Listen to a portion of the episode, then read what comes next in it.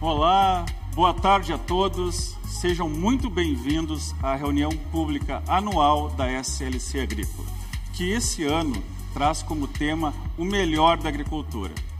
Eu sou o Rodrigo Gelaim, gerente financeiro e de relações com investidores da SLC Agrícola, e irei conduzir o nosso evento.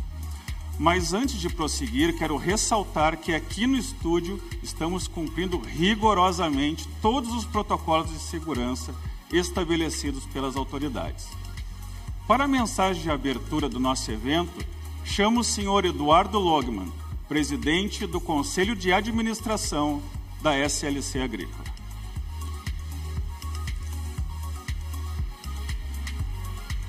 Tarde, Eduardo. Boa tarde, Rodrigo. Como vai? Boa tarde a todos, muito bem-vindo à reunião anual da SLC e com muito prazer que eu quero me dirigir a vocês, acionistas, uh, investidores, uh, senhoras e senhores e demais públicos que estão nos vendo hoje. Para nós chegarmos aos resultados que nós atingimos na safra 2021, que foram resultados recordes, faturamos mais de 4 bilhões de reais, com lucro de mais de 1 bilhão de, real, de reais, nós tivemos uma longa história. E eu quero contar um pouquinho dessa história para vocês. Meu avô, Frederico Jorge Logman, chegou ao Brasil nos, anos, nos inícios dos anos 1900 e em 1945, portanto, quase 77 anos atrás, fundou a Schneider Logman, que hoje vem ser o grupo SLC. Começou com uma pequena fábrica de utensílios agrícolas depois trilhadeiras, tínhamos uma serraria, moinho de trigo e de milho, e assim nós fomos crescendo. Um marco muito importante que é fundamental na agricultura brasileira foi que a nossa família, a família Logman, hoje controladora da SLC Agrícola e da SLC Máquina, que são as duas principais empresas do grupo SLC, fez a primeira colheitadeira automotriz do Brasil. Vejam que naquele tempo ah, o mercado brasileiro de colheitadeiras era três, foram 13 máquinas. Nós fizemos uma e 12 importadas. Dali para frente, o mercado agrícola foi crescendo com a soja, com, a, com o milho, com o trigo. O algodão veio no final dos anos 70, início dos 80, e a SLC sempre esteve presente. Um outro marco muito importante foi em 1977, a fundação da SLC Agrícola uma empresa, então, que era do grupo Schneider Logman, hoje o grupo SLC, foi segregada para se dedicar exclusivamente à produção, na época, de grãos. Ela foi fundada lá em Horizontina e depois, nos anos 2000, se mudou para Porto Alegre, onde é a atual sede até hoje. E assim a SLC foi crescendo, começamos com pouco mais de 5 mil hectares, e na época da abertura do nosso capital, que foi uma das primeiras empresas agrícolas a abrir capital no Brasil, nós plantávamos já 117 mil hectares de soja, milho, algodão, trigo e alguns outros, uh, outros cereais em menor escala. Essa, essa, essa abertura de capital em 2007 foi fundamental para o crescimento da SLC agrícola. Um crescimento que se deu aceleradamente. Aceleradamente. Nós hoje estamos em sete estados brasileiros, somos 22 unidades de produção.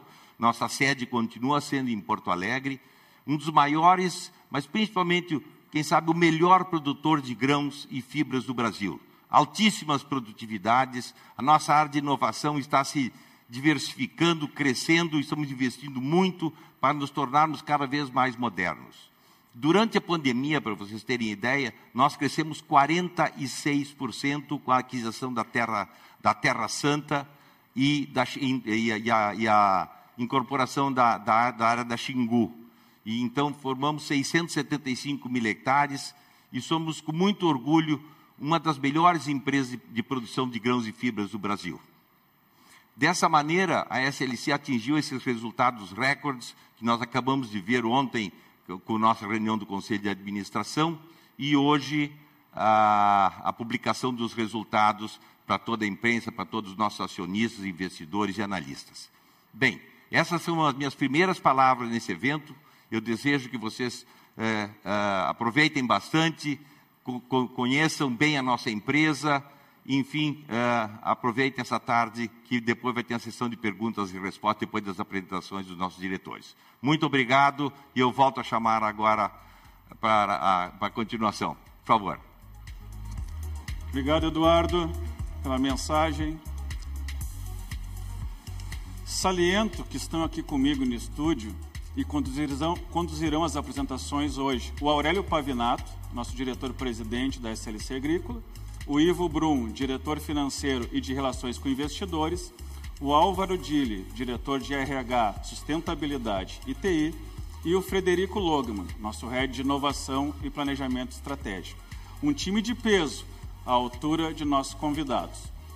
Bom, nosso encontro, que tem como você sabe o tema Melhor da Agricultura, trará, além da apresentação dos resultados, assuntos relevantes como estratégias, mercado de fertilizantes e commodities, objetivos, entregas em inovação, ISD e o que podemos esperar para o futuro.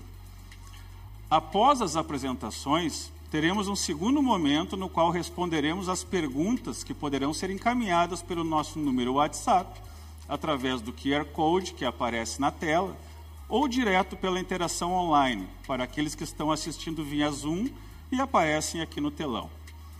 Bom, gostaria então de dar o início às apresentações e passar a palavra ao Pavinato.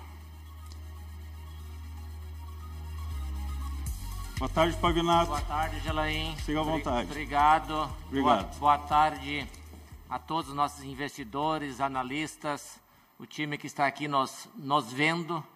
E hoje é um dia importante para nós, que é um dia em que nós estamos anunciando os resultados do ano passado. Vocês viram e virão aqui que foram resultados extraordinários. Mas o mais importante, nós queremos mostrar para os senhores o quanto nós estamos preparados para o futuro. Você sabe que investidor não vive do passado, ele vive do futuro.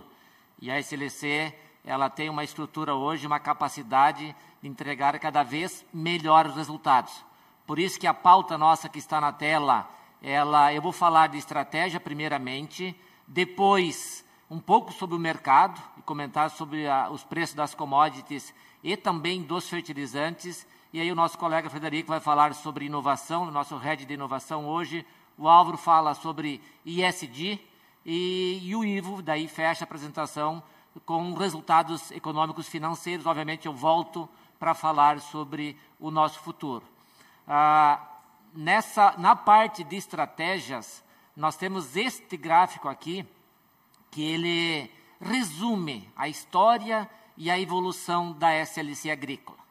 O seu Eduardo comentou aqui, lá quando começou a empresa, mas os primeiros 30 anos da SLC Agrícola foram anos de foco em investimento imobiliário na nova fronteira agrícola. Depois, a segunda fase da SLC Agrícola foi a fase pós-abertura de capital onde nós passamos a crescer via arrendamentos, comprando mais terras, uh, modernizando a nossa gestão. E a terceira fase que nós vivemos atualmente, e é sobre ela que nós queremos falar bastante hoje. E são quatro pilares que orientam as nossas ações nessa terceira fase da companhia. Eu vou falar sobre os dois primeiros, crescimento asset light e eficiência da nossa operação, e depois os colegas vão falar sobre os outros dois, que é solidez financeira e protagonismo em ISD. E eu reforço que o nosso protagonismo em ISD, ele não está vindo por acaso. Nós temos uma história já de construção em cima desse tema. Desde que eu saí da faculdade, comecei a trabalhar para a empresa, eu vim para a empresa para formar o departamento de planejamento agrícola para nós desenvolvermos um sistema de produção sustentável dentro das nossas fazendas. A nossa, o crescimento asset light, entrando então no primeiro tópico da nossa apresentação, o crescimento asset light, nós temos conseguido entregar esse crescimento. E o gráfico por si só já mostra a nossa evolução agora no, no ano agrícola atual 21-22, onde nós crescemos 46% a área plantada uh, via duas aquisições que eu vou comentar um pouquinho mais. Então, totalmente, o gráfico mostra a nossa estabilização da área plantada em áreas próprias e o nosso crescimento via arrendamentos e parcerias. O próximo gráfico, ele já entra no, no tópico eficiência. É, por quê? Nós hoje estamos com o nosso portfólio maduro. 99% das terras da SLC Agrícola são terras maduras e por isso que os indicadores de produtividade evidenciam que nós atingimos patamares muito superiores aos patamares médios brasileiros e, e isso uh, evidencia a competitividade da nossa empresa. Você sabe que quem produz commodity, você tem dois caminhos: aumentar a produtividade e reduzir custo de produção para você se distanciar em relação à média e com isso você aumentar a sua rentabilidade e o retorno para os acionistas. Portfólio maduro, o foco em segunda safra, maximização do uso dos ativos. Aqui eu mostro, hoje nós estamos aí com 50% do nosso portfólio de terra, de terra que nós operamos, nós estamos conseguindo fazer segunda safra. Mas nós estamos intensificando isso o máximo possível, através do cultivo da soja, depois do cultivo do algodão, do cultivo do milho, e agora estamos entrando mais fortemente também na integração lavoura-pecuária, que é a, a, chamada terceira safra.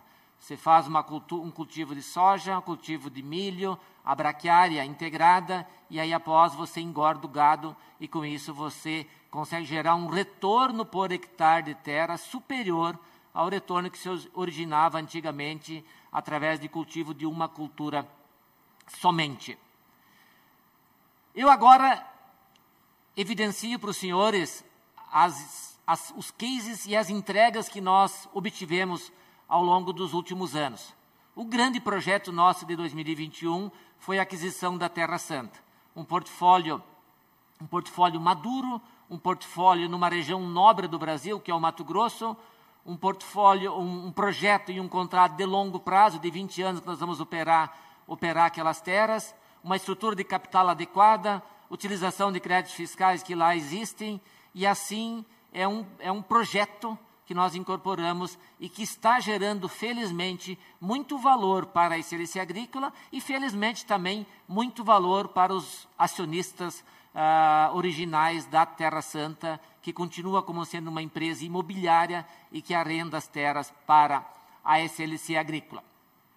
O segundo projeto que nós efetivamos em 2021 é a aquisição da Agrícola Xingu, também uma parceria que nós temos com a Mitsui de longo prazo, desde 2013 nós estabelecemos uma parceria com a Mitsui em outros dois, outras duas fazendas e que essa parceria continua, a nossa SLC MIT continua ainda, continua em operação, mas aquelas, aquela fazenda, aquelas duas fazendas que a, a Mitsui operava por conta própria, ela arrendou para nós também um total aí de 45 mil hectares de área plantada, um contrato de 15 anos lá na Bahia, um contrato de 10 anos lá no, lá no, no Goiás, também áreas maduras, áreas já bem corrigidas, e, e os dados da safra atual evidenciam isso.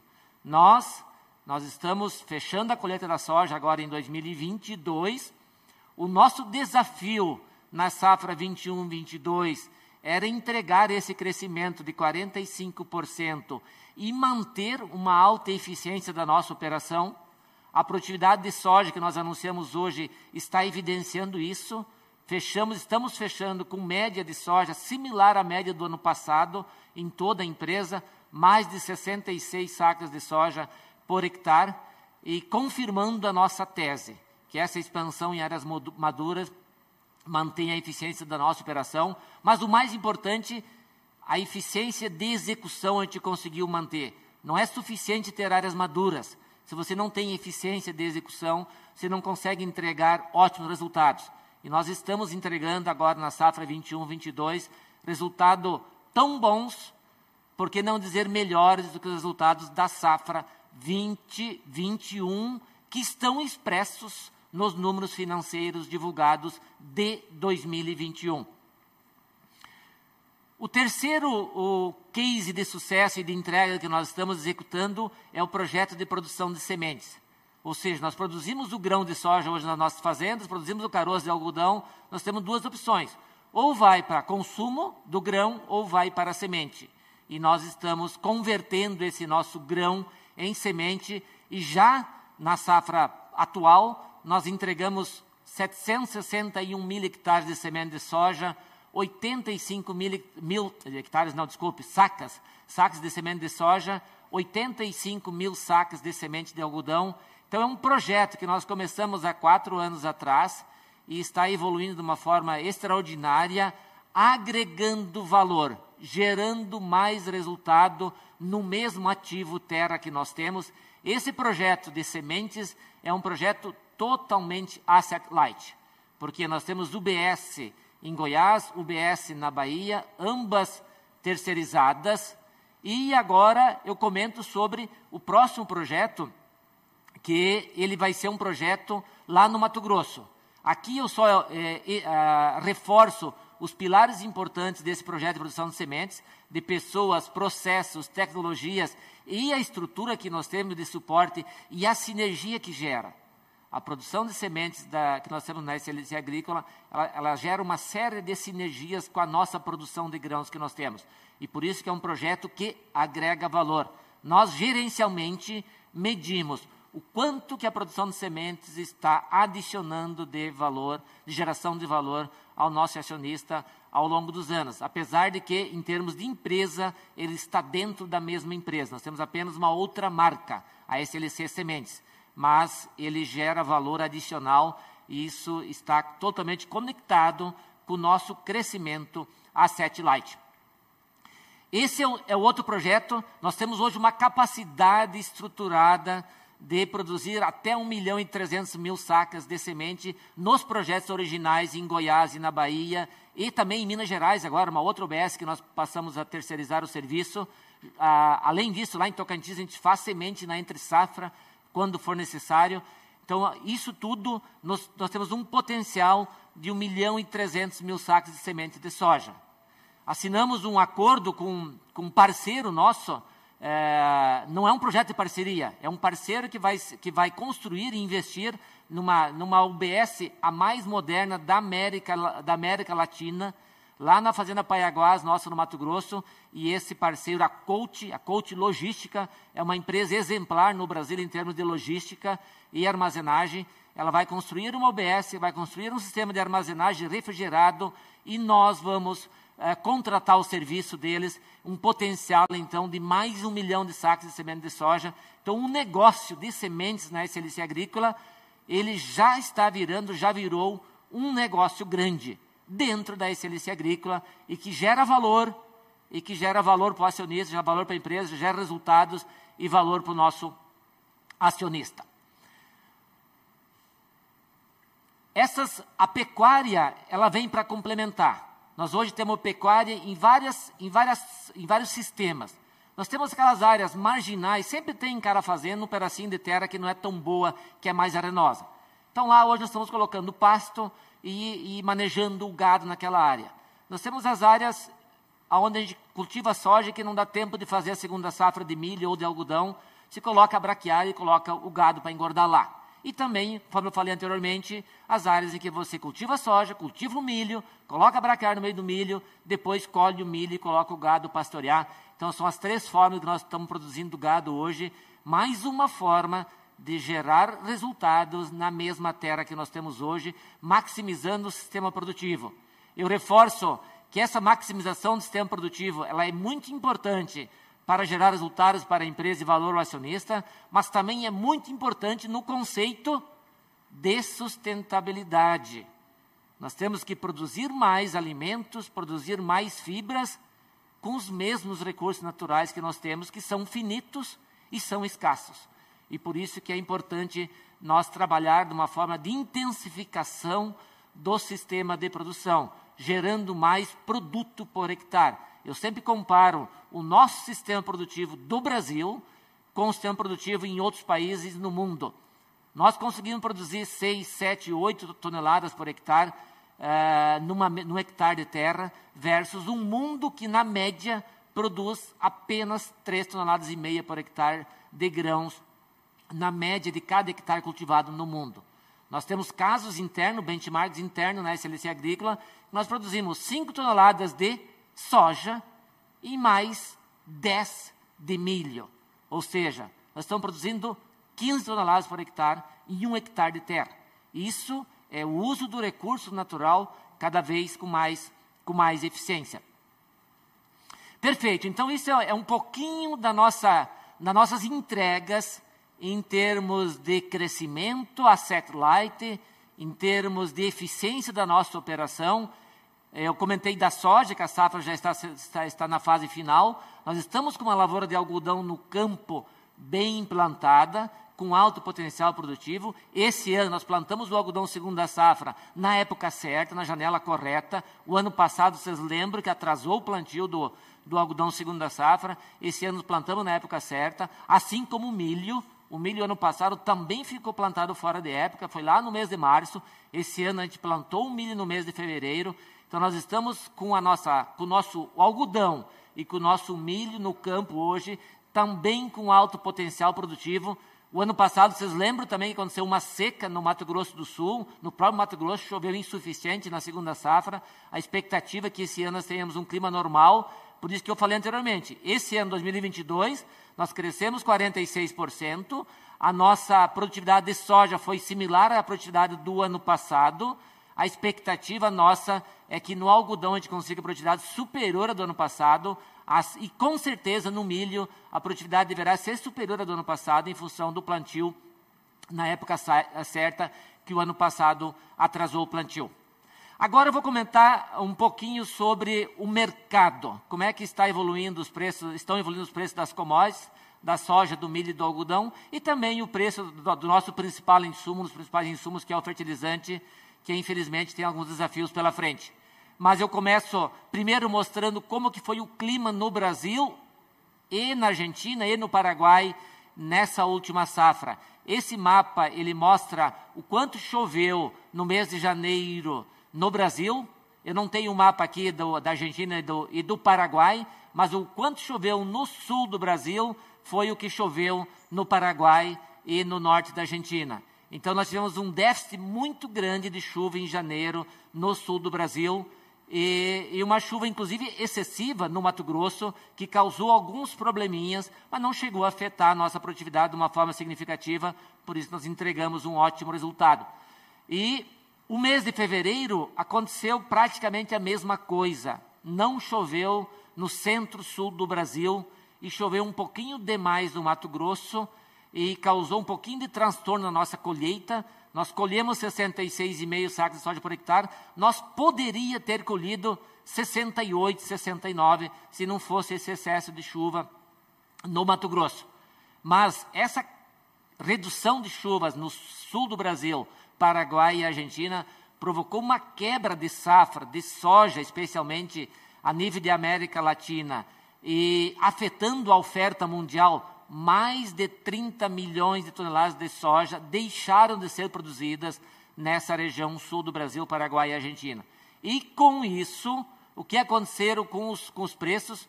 Primeiro, mostrando o mapa do, dos Estados Unidos. Estados Unidos também tem uma previsão ali para maio, junho e julho, que é o ciclo das culturas lá nos Estados Unidos, com falta de chuva em algumas regiões, com excesso de chuvas em outras regiões. Então temos que ficar alerta. Hoje a oferta de soja, de milho, de algodão a nível mundial, mundial está limitada, os estoques estão baixos.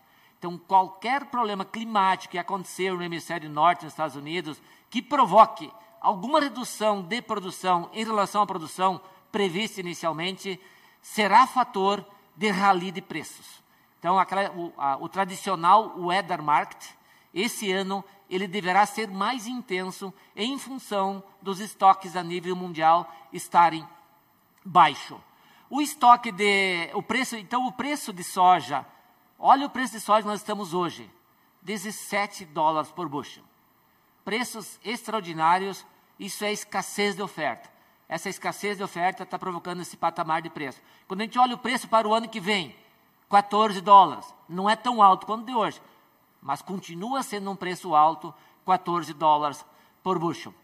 Quando a gente olha a oferta e demanda de soja, o que, que chama atenção nesse gráfico aqui? Chama atenção o consumo maior do que a produção. Os últimos três anos, teve dois anos em que o consumo está sendo, foi bem maior do que a produção. E aí provoca esses preços altos. O que, que o mercado diz para o produtor brasileiro e mundial? Plante mais. Nós precisamos de mais soja. Os estoques estão reduzindo.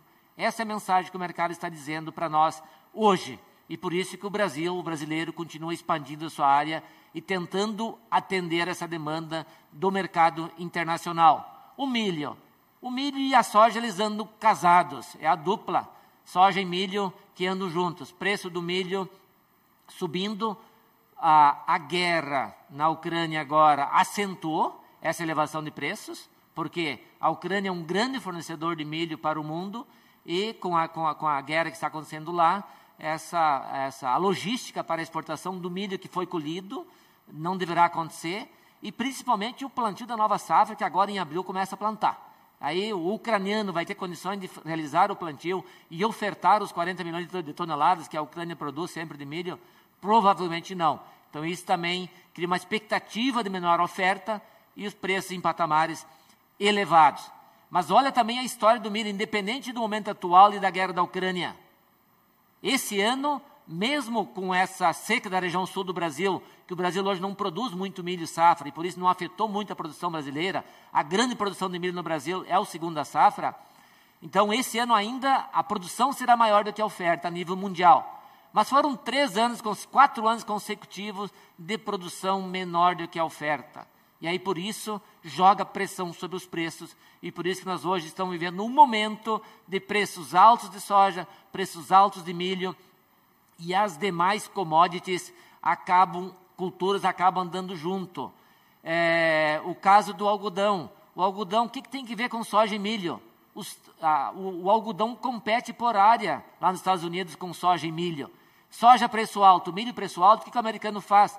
Planta mais soja planta mais milho, planta menos algodão. A mesma coisa lá na China. A China planta algodão porque o governo subsidia, subsidia na região de Xinjiang. Na região centro-leste da China, onde o governo parou de subsidiar o algodão, o produtor migrou para plantar arroz, para plantar milho, para plantar soja, e que é, uma, é, que, é, que é fonte de alimento.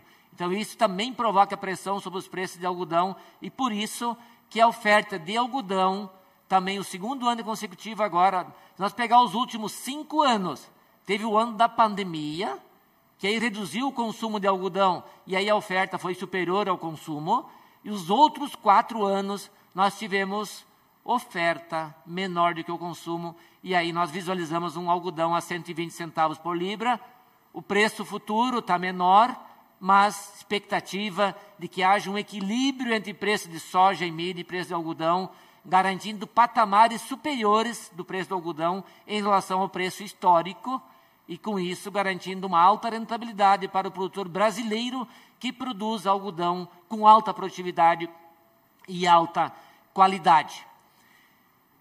Fertilizante. Fertilizante é o tema mais desafiante do momento. Uh, safra 2021-22, nós estamos colhendo, os insumos já estão em casa, uh, compramos por um custo, por um preço uh, histórico. Então, com isso, o nosso custo de produção na safra 21-22 é um custo sob controle e como os preços subiram, nós estamos com a expectativa das nossas margens 22 serem super, similares ou superiores das margens de 21. Mas esse gráfico de preço de fertilizante, ele preocupa pensando na safra 22, 23. Nós já compramos aí praticamente metade do nosso fertilizante e compramos especialmente o potássio, que é o, que é o produto em que a Rússia e a, e a, e a Bielorrússia mais ofertam para o mundo. 40% das exportações mundiais vêm daqueles dois países. E, e com isso, nós já compramos 83% do nosso potássio. Então, nós estamos hoje com uma dependência muito menor dessa fonte, essa fonte da Rússia e da Bielorrússia. E com isso, a nossa expectativa é de ter um suprimento de acordo com a nossa necessidade de fertilizantes para o próximo plantio. Preços. Preços estão altos. Obviamente, esses 50% que nós compramos, a gente comprou por preços adequados, eu diria assim. O, o que falta comprar, não se sabe que preço que vai, se vai pagar. Hoje os preços estão altos, os, o nitrogênio, por exemplo, estava caindo o preço. Aí veio a guerra, o preço voltou para um patamar, é, patamar muito alto. O potássio e o fósforo estão em patamares altos. Momento de guerra, momento de tensão. O que, que vai acontecer nos próximos meses? Tudo depende da evolução da guerra. O que a gente sabe historicamente que os preços de fertilizantes eles não ficam em patamares muito altos por muito tempo. Então, a expectativa é que ao longo do tempo haja um ajuste nesses preços, mas, independente disso, qual que é a nossa visão sobre o 23? Preços mais altos de fertilizantes, custos mais altos para 23, mas preços mais altos das commodities também. E aí, com isso, a gente tem uma visão que a gente vai conseguir manter boas margens em 23. Eu resumo assim essa a, a primeira parte da apresentação. Agora, então, eu agradeço por enquanto a atenção de todos. Eu chamo o nosso colega Frederico Logman, que ele é nosso head de inovação, é, que ele vai então continuar a apresentação falando das nossas iniciativas de inovação, que elas vêm totalmente alinhadas na estratégia nossa de maximizar a eficiência da nossa operação. Obrigado, Pavinato. Boa tarde a todos. É um, é um, prazer estar voltando a conversar aqui com o mercado financeiro, agora nessa posição de, de de inovação e estratégia. E vamos então direto ao, direto ao ponto.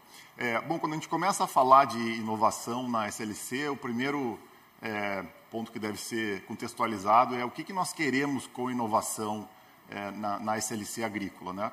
Então, a nossa ambição de inovação ela foi redigida é, através da conexão entre a nossa estratégia, né, que já foi apresentada aqui e atualizada pelo, pelo Pavinato, e esse modelo de três horizontes de inovação.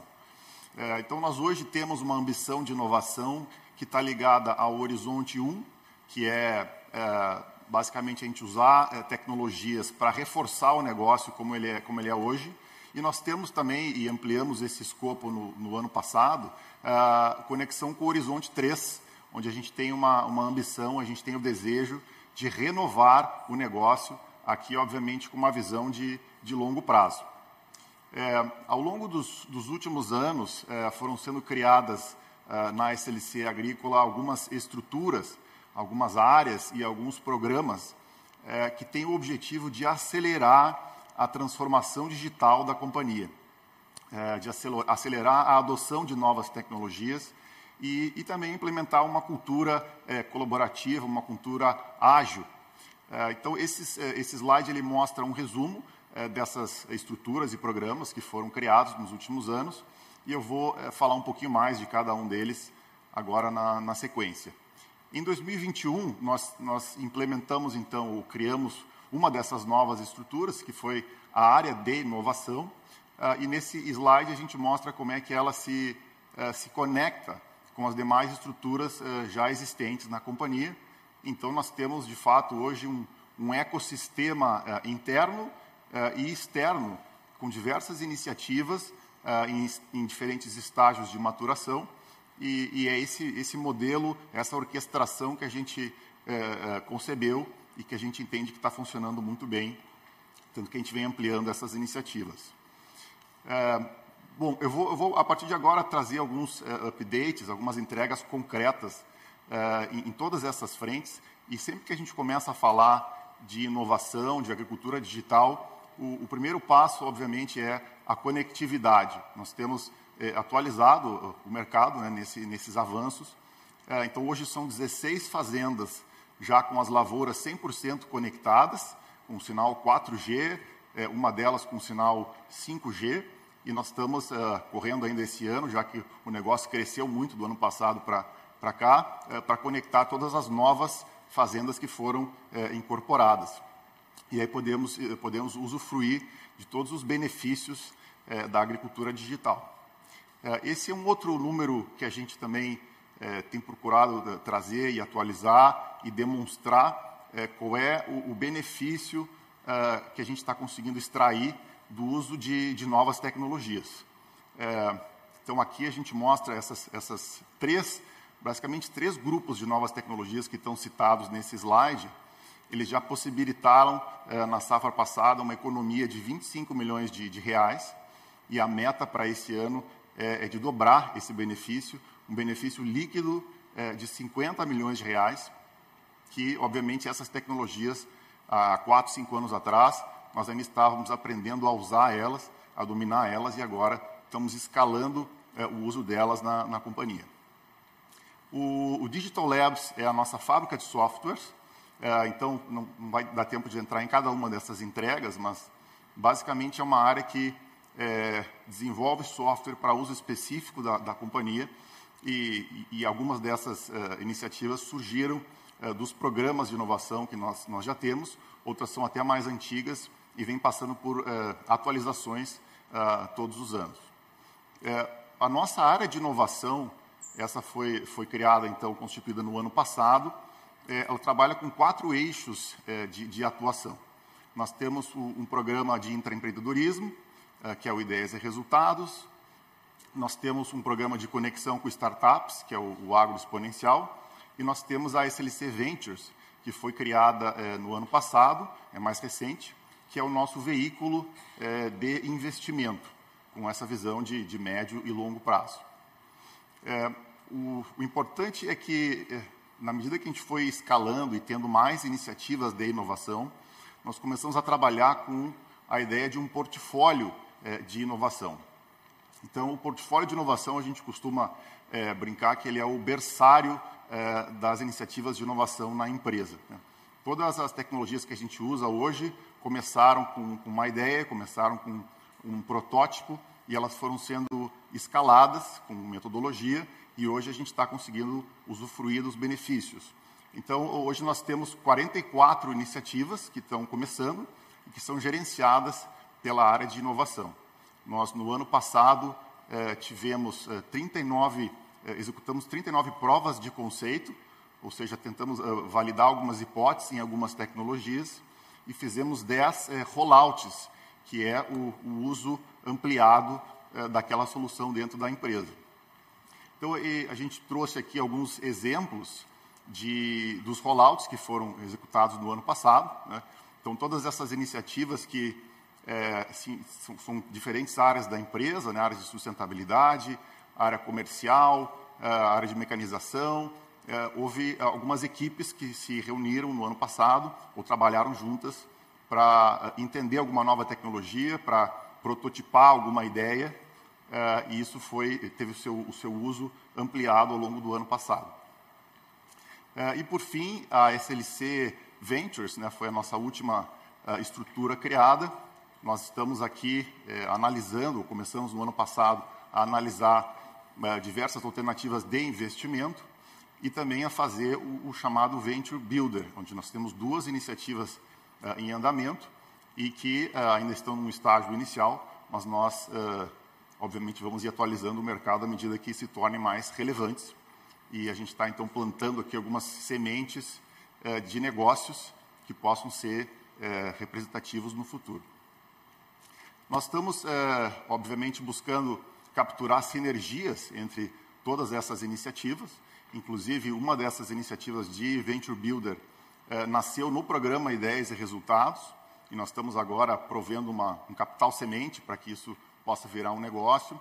E estamos avaliando também investimento é, em uma das empresas que passou pelo, pelo programa Agro Exponencial. Então, é interessante olhar o conjunto da, da obra é, que faz mais sentido quando a gente vê essa, essas sinergias entre as iniciativas. Né? É, e, por fim, então, eu, eu, comentei um pouco de cada uma dessas é, iniciativas e áreas da empresa, e nós, é, no ano passado, tivemos a ideia de criar uma, uma nova marca, na verdade, que eu tenho a, a honra de lançar aqui, é, que nós chamamos de Horizonte SLC, que representa é, o movimento de inovação da empresa.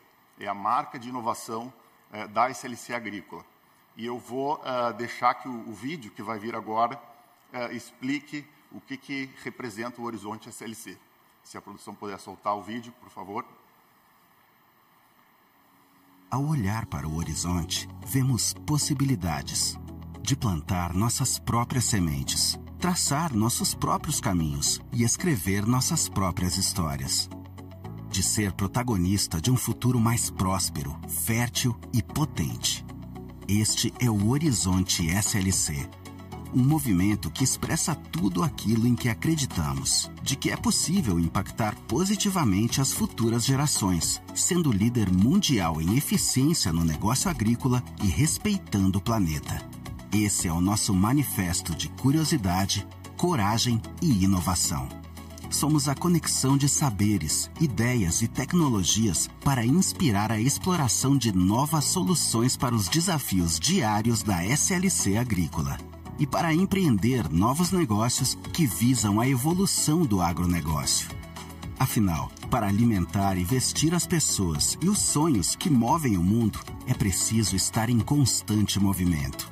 Para se questionar, se reinventar e abrir as portas para novas possibilidades, para novos desafios, novas parcerias e novos significados para garantir que o nosso impacto no mundo seja motivo de orgulho e de celebração. Horizonte SLC. O futuro se planta agora. Bom, esse vídeo, então, esse manifesto representa o que nós queremos com essa, com essa marca. E eu aproveito para agradecer a todos uh, de dentro e de fora da empresa que estão se engajando uh, em uh, criar a agricultura do futuro e nós queremos acelerar esse processo agora também com essa marca. Obrigado, eu vou chamar o Álvaro, que vai continuar aqui falando sobre ISD. Obrigado, Frederico. Bom, boa tarde a todos. Primeiramente, agradeço a presença de todos, todos que estão nos assistindo. É uma alegria muito grande poder começar a falar sobre sustentabilidade. E sustentabilidade na SLC agrícola, meio que no DNA, sempre tivemos o máximo cuidado com as nossas propriedades, com os nossos é, ambientes de produção.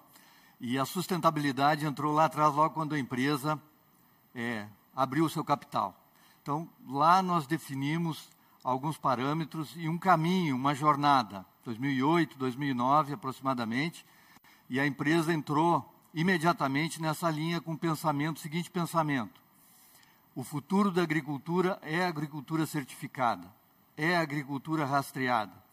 Então, lá, dois, lá naquela época, essa visão nos encaminhou em direção ao futuro, ao protagonismo. E a sustentabilidade é, hoje tem uma agenda específica, tem uma agenda ISD, mas ao longo desse tempo todo, né? Naquela época, a gente brincava muito que sustentabilidade não era alguma coisa esotérica. Né? A gente tinha como medir, teria como desenvolver. E logo colocamos na estratégia da companhia. Nós estamos procurando ver como a sustentabilidade entra ali dentro, como poderíamos gerar valor a todos os investidores e acionistas da companhia. Pensamos rapidamente em como evoluir isto né, e viemos em direção ao ESG, mas antes disso, nos tornamos signatários, então, da, uh, do Pacto Global da ONU aqui no Brasil, com os PEAs, né, que são os princípios empresariais, em 2015, após, então, a COP15 de Paris, que nos orientou também em como seguir os nossos padrões. Então, viemos evoluindo em sustentabilidade desde aquele tempo e tornando a empresa mais robusta e mais é, é, diligente digamos assim. Agora, da agenda ESG, que hoje, do lado dos investidores, é tão importante, porque tem gestão de risco, tem gestão de oportunidades, o que, que a empresa tem feito nesse processo, nós salientamos o seguinte: em 2016, a empresa ah, começou a trabalhar especificamente com os objetivos do desenvolvimento sustentável.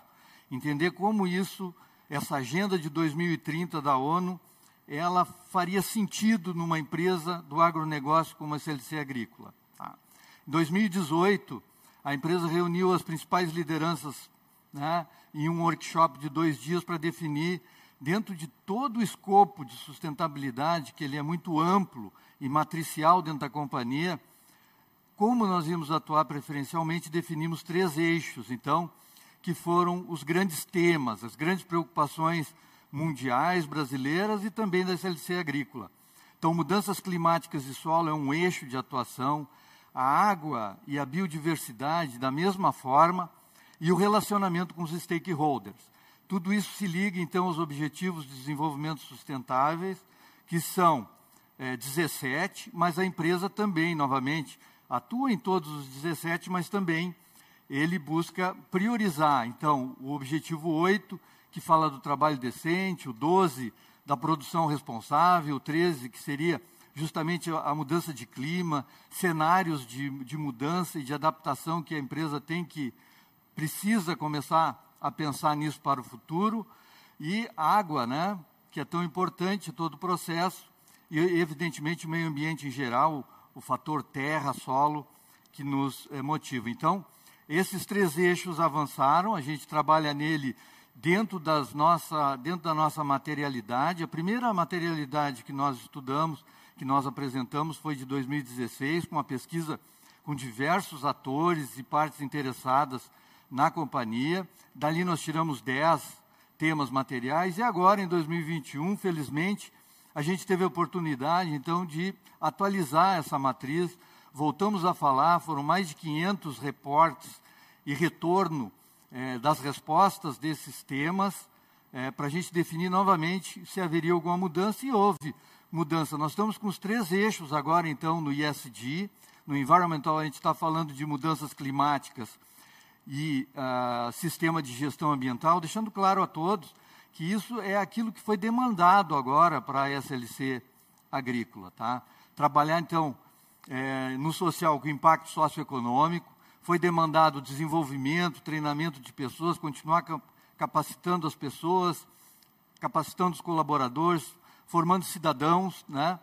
A diversidade e a inclusão, que é um tema bastante interessante e que está que tá bombando aí em todas as empresas, a gente não, não, não pode ficar fora desse trabalho. E, evidentemente, a parte de qualidade de vida, segurança do trabalho, né, e, e saúde. Né? E a gente está falando de qualidade de vida aí nesse momento. Também na, na, em governance, a gente está falando, é, que eu já comentei, das certificações, tanto de, de propriedades quanto dos principais produtos, e a gente está falando também da rastreabilidade.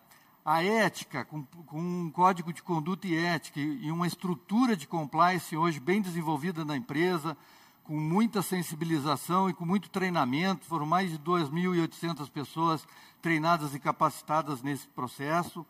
A inovação, que o Frederico já falou, tudo nos leva à alta performance, inclusive o ISD.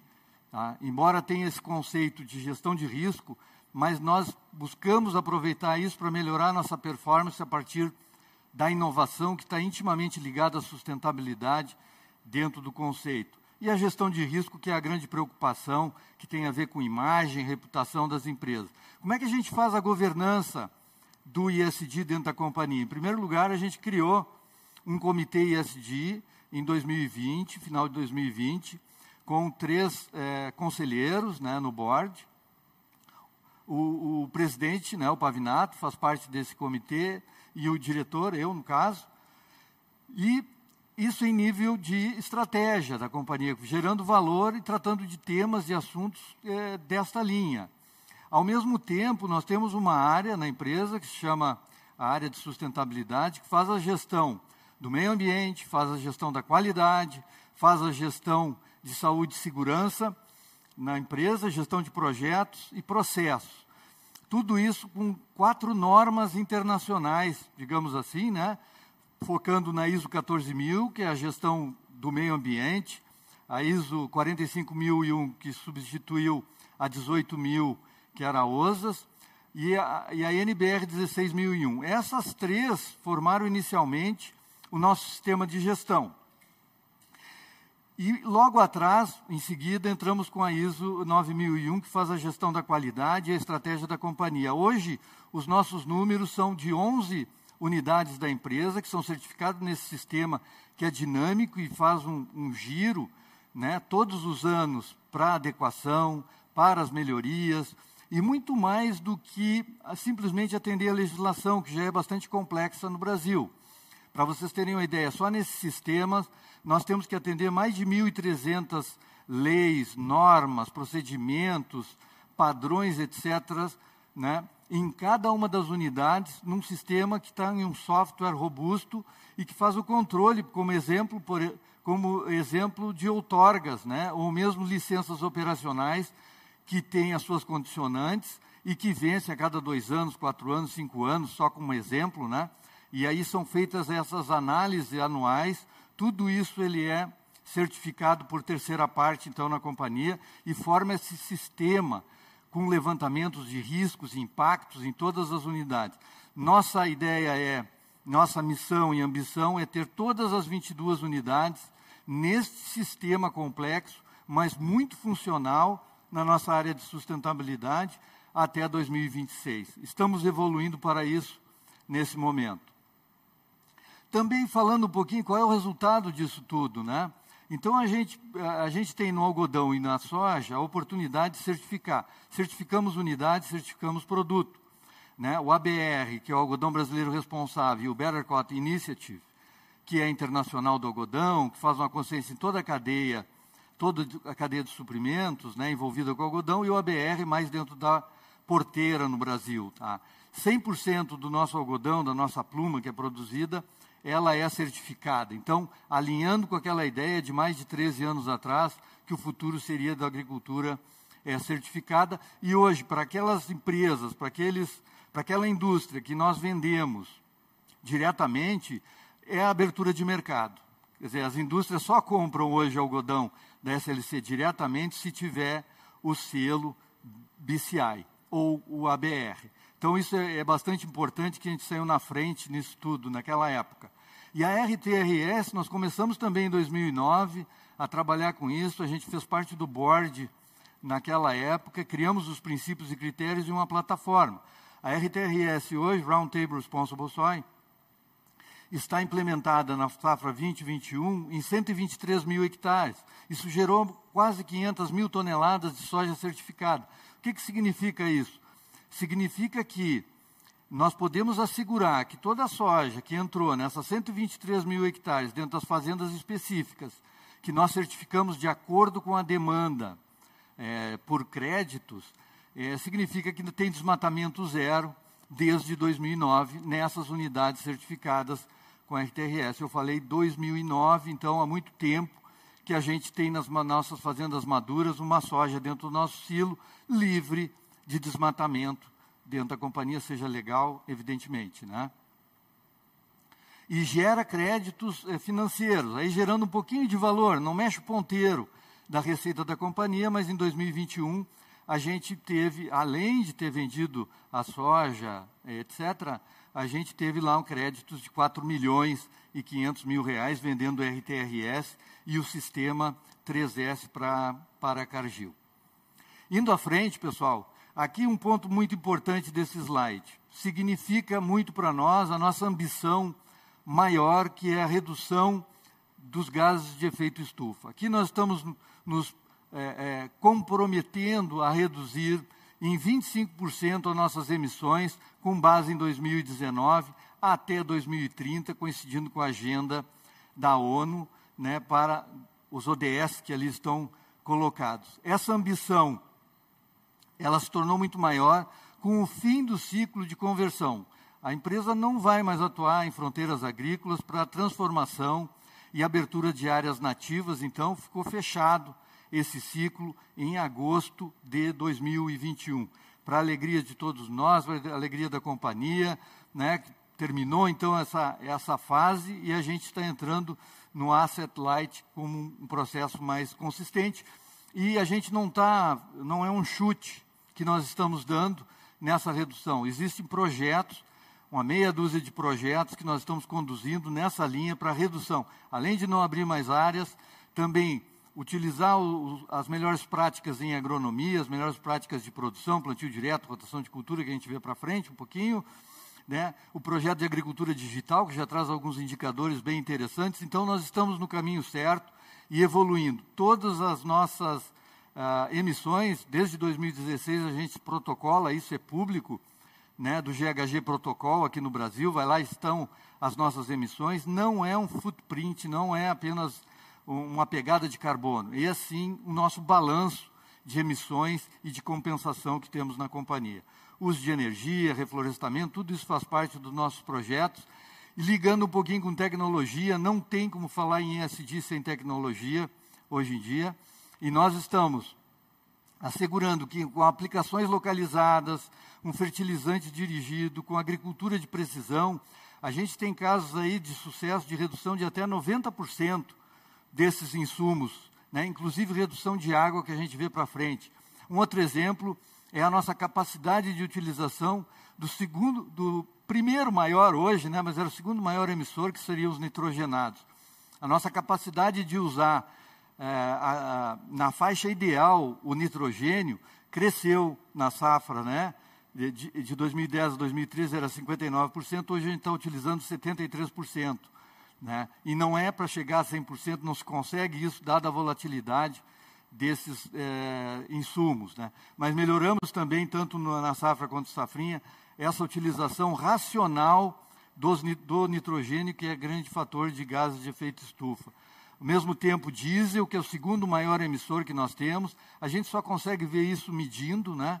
tendo essa, essa pegada, esse GHG, protocolo, e a gente viu, ao longo dos anos, uma redução bem significativa de é, combustível por, de diesel por hectare. Biofábricas, bioinsumos, são fatores importantes. Hoje a gente já tem isso é, produzindo on-farm né, na, na, companhia e vai evoluindo né, para bioinsumos, para biomateriais, nanomateriais. Quer dizer, a pesquisa está avançando para tornar assim os recursos mais adequados.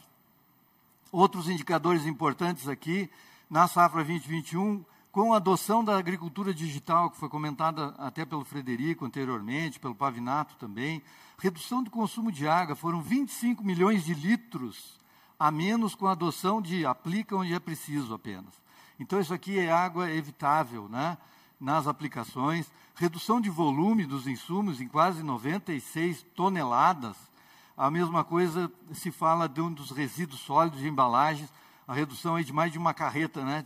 34 toneladas de, de redução de embalagens. Isso são pontos importantes.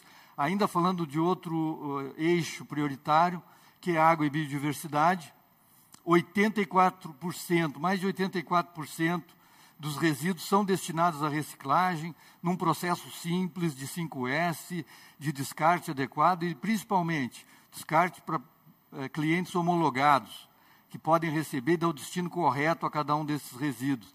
Salientando que mais de 98% das nossas áreas são cultivadas em sistema de sequeiro e não exigem irrigação e utilização de água. E aonde exigem, na Fazenda Pamplona, Fazenda Palmares, principalmente, a gente, e a Fazenda Paissandu, a gente é, é, usa um sistema que tem um pouco de inteligência artificial e que demanda exatamente o que a cultura está precisando de água e não precisa estar lá chutando o chão e vendo se tem umidade para a lavoura. Basta olhar o sistema, ele automaticamente liga e desliga os sistemas, economiza muita água. E 100% dos nossos efluentes líquidos, que pouquíssimas cidades no Brasil têm, na, nas fazendas da SLC Agrícola é tudo tratado. Os efluentes líquidos são tratados antes de ser e retornar ao meio ambiente. Isso é muito importante nesse momento. Aqui falando, continuamos na biodiversidade, são 118 mil hectares preservados na companhia. Isso representa mais de 31 milhões de toneladas de carbono estocado sob a gestão da, do empreendedor, sob a gestão da SLC agrícola. Significa que tem gente cuidando, significa que nós temos lá quase 500 é, brigadistas que circulam, que evitam é, furtos de madeira, acesso indevido, etc na nossa empresa. Então, é, não é uma coisa simples, é muita coisa, ali tem algumas referências para dar uma ideia do tamanho das nossas áreas. Ao mesmo tempo, dois projetos, dois pilotos que nós estamos implementando agora, de economia circular na companhia, e hoje a reciclabilidade nesses pilotos é de 68%. Sabemos que no Brasil a situação é mais complexa né? é pouca, pouco é reciclável, cerca de 20%, 30% reciclável. E na, no projeto a gente quer chegar a quase 100% de reciclabilidade nas fazendas Pamplona e Fazenda Planalto, que são os nossos projetos. Falando um pouquinho de, de agricultura regenerativa, nós estamos nesse caminho, estamos com essa agenda, ela faz parte do nosso processo. Adubação verde, plantio direto, tá? a integração lavoura-pecuária que já foi falado, rotação de culturas, uh, manejo integrado de pragas e doenças, tudo esse conjunto dinâmico faz parte da, da, da, agricultura regenerativa que nós estamos caminhando a passos largos para ter bioinsumos, biofertilizantes, etc., que vão reduzir o impacto da nossa agricultura. Aqui falando um pouquinho de stakeholders, falando um pouquinho dos investimentos em educação, a empresa que EJA é a educação de jovens e adultos, cresceu muito. Nós estamos formando cidadãos educados dentro da companhia, cresceu aí significativamente, é um projeto muito importante da empresa. No, o nosso clima organizacional também vem melhorando ao longo do tempo, com tratamento, qualidade de vida, e nós estamos aí com 84% de nível de satisfação na empresa. A redução do número de acidentes, vejam que nós plantávamos lá na safra 10, 11, é, uma área de 343 mil hectares e tínhamos 11 acidentes com afastamento por um milhão de horas trabalhadas. E a gente veio, mesmo aumentando a área nos últimos anos, crescendo e tendo o destino do acidente zero na SLC Agrícola. Estamos no caminho certo, mesmo com aumento e incorporação de áreas, esse é um indicador extremamente importante. E para concluir aqui, o investimento feito na área social da empresa, 2,2 milhões de reais, através da nossa, do nosso meio, que é o Instituto SLC, fundado em 2020, e que atendeu aí 6.020 pessoas, 180 toneladas de, de alimentos, de uma forma geral, 80 municípios. Está aqui a nossa ação nessa linha, é, da, fechando, então, o ISD com governança, com sustentabilidade e com o social. Bom, agora para falar de resultados, eu chamo o diretor aí, o Ivo Brum, que é diretor financeiro e de relações com investidores. Boa tarde, Ivo, bem-vindo. Boa tarde, obrigado, Álvaro. Boa tarde a todos, obrigado. um prazer estar aqui com vocês. Bom, falar de resultado, na prática, nós vamos falar de todas essas ações que foram comentadas anteriormente. Né? Nós vamos falar do ELP, que adicionou valor para a companhia, utilizando o máximo possível dos ativos, nós vamos falar da, da, inovação, que trouxe mais eficiência, trouxe mais redução de custo. Né? Nós vamos falar de sementes, né, que agregou valor a um produto, e isso tudo aparece aqui no resultado da companhia. Né? Então, nosso, nossa receita líquida chegou a 4,3 bi, né, um crescimento de 41%. Eu não vou mais falar em crescimento, porque todos os indicadores vão indicar isso, tá? Crescimento. Mas o importante é salientar o seguinte: lucro bruto, 2,2 bi, uma margem de 51%. Isso sim é representativo, uma margem realmente recorde para a companhia. Nosso lucro líquido chegou a 1 bi 130 milhões, 26% de margem líquida, excepcional. Né? E nosso EBITDA ajustado chegou a 1 bi 700 praticamente, com uma margem EBITDA de 38,6%, praticamente 39%. Né? Ou seja, nós realmente chegamos em resultados excelentes. Né? A dívida subiu, subiu para 2 bi 300, né? quase 2 bi 400, mas fruto desse crescimento. Né? Não tem como crescer, não tem como demandar mais capital de giro e não ter uma, um pênalti em cima da dívida. Mas ainda assim, nós vamos ver ao longo da apresentação, essa relação dívida-EBITDA está exatamente está controlada. Bom, vamos falar um pouquinho do EBITDA ajustado. Né? Nós chegamos a 1,6, 1,7 bi de, de, de, de, margem EBITDA, né, de 39%. Mas olha o nosso histórico, né? O histórico vinha na faixa de 31, 32% que quer dizer com isso aqui? O que eu quero mostrar para vocês? Que nesse período nós tivemos preços de grãos altos, preços de grãos baixos, algodão preços máximos, mínimos, e nós ficamos com essa margem de 31%. Agora, com, né, com uma condição melhor, de preços, principalmente, né, a margem de EBITDA foi para 39%, né, e promete muito para, ano, para o ano de 2022, que depois o Paulo Vinato vai falar mais um pouquinho. Quando a gente olha o lucro líquido, que chegou a 1 bi 131 milhões, margem de 26%, olha o histórico, né? né? Nesse período nós tivemos secas também, tivemos períodos ótimos de clima, a nossa margem estava beirando os 20%, né? E agora a gente vai para uma margem para um outro patamar, 26% de margem, que é uma margem também excepcional. Aí a relação dívida-EBITDA, né? Ou seja, apesar de todo esse crescimento que foi importante para a companhia, que, né, que vai começar a reverter em resultado, né? Porque o resultado dessa área plantada vai aparecer em 2022, a gente ficou com uma relação de dívida de 1,4, né, 1,42, que é, olha, no máximo que nós tínhamos em 2018. Então, ou seja, está completamente controlado e você sabe como é que funciona a agricultura. A gente paga na frente os fertilizantes, a gente paga na frente as sementes e só vai depois ter o resultado depois da colheita e quando começar a entregar o produto. Então, o final de 2022, nós vamos ter uma geração forte de caixa e com certeza esse indicador deve reduzir significativamente. Bom, o dividendo, que é um item importante né, para o nosso acionista, nosso dividendo yield nos últimos anos aí, beirou a 5,7%. Esse último ano, especificamente, que nós vamos pagar 504 milhões, que ainda vai ser aprovado na Assembleia Geral, está beirando a 4,8% de dividendo yield. É um excelente dividendo yield na minha visão. Né? Então, ou seja, nós estamos gerando resultado, gerando caixa e pagando, né, dando retorno para os investidores. Geração de caixa. Então, nos últimos anos aqui, 2017, 18, 19, 20, nós geramos um bi de caixa livre, né? E depois foi destinado para os investidores ou reaplicado na companhia. Esse ano é um ano excepcional nós crescemos 45%. Então, ninguém cresce 45% sem ter que fazer um investimento forte em working capital. Nós ficamos, então, com um fluxo negativo de menos 272 milhões, que, como eu falei, eu acho que é uma exceção, tá? porque a gente cresceu muito num único ano e isso acaba penalizando a geração de caixa do ano. Bom, esse aqui é um indicador que eu gosto muito, que é nosso EBITDA por hectare. Aí a gente vai ver um crescimento bem interessante. Nós estávamos com 1,6 mil reais por hectare, começamos a evoluir para o 1.700, 2.138 e agora nós estamos plantando aqui na safra 21, né, no ano de 2021 nós plantamos 463 mil hectares e chegamos a 3,6 mil reais por hectare. Para o próximo ano nós temos 675 mil hectares. Aqui vocês já começam a ter uma ideia de quão, quão forte vai vir o nosso estado nesse ano de 2022. Né?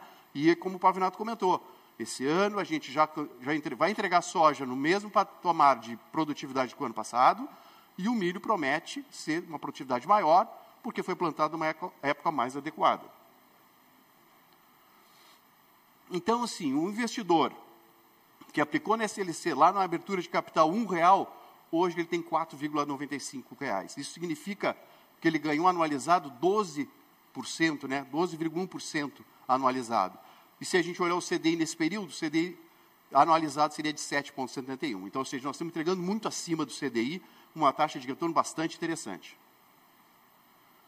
Apreciação dos ativos. Né? Esse é um item também importante, que não vou dizer que perdeu valor, né, porque não perdeu valor para a companhia, é um item que é uma, um lastro quando a gente fala em negociação de dívidas, é um lastro para uma série de, de, de garantias da companhia, que lá em 2007 valia 713 milhões de reais, Hoje, o mesmo portfólio vale quase 4 bilhões, 3,9 bilhões de reais, e o total do portfólio da companhia, porque ao longo desse período nós compramos outros, outros ativos, né, é de 6,9 bilhões de reais. Então, a gente está gerando caixa e está tendo né, apreciação também nos ativos, né, que esses não aparecem no balanço tão claramente.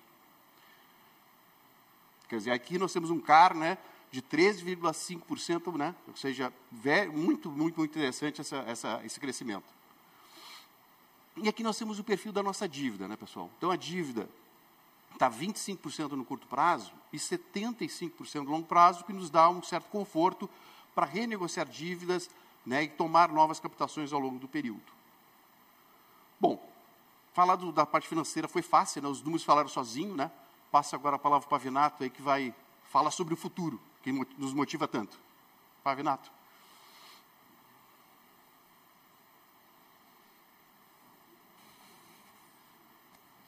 Muito bem, Ivo. Obrigado, obrigado pelas informações financeiras. Agora vamos então para a nossa parte final, depois a gente vai para perguntas e respostas. Nessa parte final apenas quero comentar então dessa expectativa de futuro que nos espera. E conforme eu falei anteriormente, o nosso futuro ele é promissor. Eu sempre costumo falar para o nosso time. Nós temos três pilares que direcionam as nossas ações: o pilar pessoas, o pilar processos e o pilar tecnologias. Processos e tecnologia nós estamos investindo muito e melhorando muito, mas o pilar pessoas, na minha visão, é o mais importante. E quando eu olho todos os indicadores de pessoas dentro da excelência agrícola, hoje eles estão muito melhores do que estavam, estavam algum alguns anos atrás. E esse pilar de pessoas com indicadores bem positivos, turnover baixo sob controle, nível de engajamento alto, taxa de acidentes baixa, nível de satisfação do nosso time alta, tudo isso são indicadores de pessoas que, que demonstram horas de treinamento por ano que nós treinamos nosso time alta. Uh, isso são indicadores de pessoas que demonstram a maturidade do nosso time e o quanto nós estamos preparados para o futuro. E essa preparação do nosso time é que nos garante o nosso futuro, principalmente. Por isso que eu gosto de reforçar e realçar esse preparo da excelência agrícola para continuar crescendo, para continuar evoluindo em termos de eficiência da sua operação e, em consequência, entregar cada vez melhores resultado, resultados para os nossos acionistas. Vamos falar agora mais no médio prazo, curto prazo, médio prazo. O 2022 ele está praticamente dado. A safra está praticamente garantida, os o RED já foi feito, estamos aí com 70%, uh, ah, da, na média das três culturas, em torno de 70% das nossas culturas já fixadas, o câmbio fixado, quer dizer, nós temos aí 30% a fixar, esse 30% a fixar, felizmente, nós vamos fixar por preços superiores aos preços que nós imaginávamos inicialmente, o custo já está todo fixado, ou seja, o 2022 ele está muito bem encaminhado para ser um ano tão bom quanto o 21 em termos de margens. Como nós crescemos 45% na área plantada, os preços cresceram mais outros 20 a 30%, olha o quanto que é o potencial de crescimento de faturamento, o potencial de crescimento de EBITDA, o potencial de crescimento de lucro líquido para 2022. Então, o 2022 é um ano novamente que a excelência agrícola vai atingir resultados recordes. O 2023, esse é o ano em que nós temos um cenário de aumento de custos, conforme eu comentei anteriormente, mas vejam na tabela aqui os preços já fixados. Nós já fixamos uma parte da nossa produção também por preços, preços superiores. E o saldo a fixar, ele será, e o saldo a fixar na commodity, nas commodities, ele é maior do que o saldo a fixar nos insumos. Então, a nossa expectativa que todo o aumento de custos que nós temos projetado para a safra 22-23, ele será compensado pelo aumento de preços que nós teremos nas nossas commodities agrícolas. E com isso a gente vai ter um 22, 23, continuar um 22, 23 com margens em patamares altos. Esse é o cenário que nós estamos desenhando para hoje. É, tem toda a discussão da questão de suprimento de insumos, a gente pode discutir um pouco mais esse assunto durante a nossa, a nossa sessão de perguntas e respostas, mas a gente acredita que a gente consegue administrar esses, esses fatores de suprimento de insumos e garantir uma execução adequada da safra 22-23 e continuar entregando excelentes resultados para os nossos acionistas. É, então, nós, fundamentado no cenário econômico que eu comentei, fundamentado na preparação do nosso time, nós vamos continuar atuando na nossa estratégia fundamentada nos quatro pilares que nós discutimos aqui hoje. Crescimento asset light, buscando cada vez mais eficiência na nossa operação, indicadores financeiros consistentes e alocação de capital naqueles projetos que geram maior retorno e cada vez mais fortalecendo o nosso protagonismo em ISD. Essa, essa, esse, esse, esse slide aqui que vocês visualizam, ele resume um pouco isso. e nós estamos muito otimistas com o futuro, porque quando a gente olha o cenário de demanda no médio, no longo prazo, ele é muito consistente, muito consistente. Todos os indicadores são favoráveis. A população vai continuar crescendo, o PIB mundial vai continuar crescendo, a demanda por biocombustíveis vai, vai continuar crescendo e a população vai cada vez migrando mais do interior do campo para a cidade. São quatro drives determinantes de crescimento de demanda. E, tendo demanda, alguém tem que produzir para atender essa demanda. Felizmente, o Brasil é o país mais preparado para atender esse crescimento de demanda. E dentro do Brasil, a SLC é uma empresa preparada para continuar crescendo e atendendo essa demanda mundial. Por isso nós estamos otimistas com o futuro, porque o nosso time está preparado, a nossa capacidade de investimento está adequada e a demanda ela existirá. E aí nós vamos trabalhar para continuar evoluindo a nossa operação, tanto em termos de crescimento de área plantada, uh, diversificação de negócios, assim como maximizando cada vez mais a eficiência da operação em cima daquilo que nós fizemos hoje. Muito bem, muito esse nós gostamos de reforçar o sonho grande da SLC Agrícola porque é uma mensagem que transmite muito.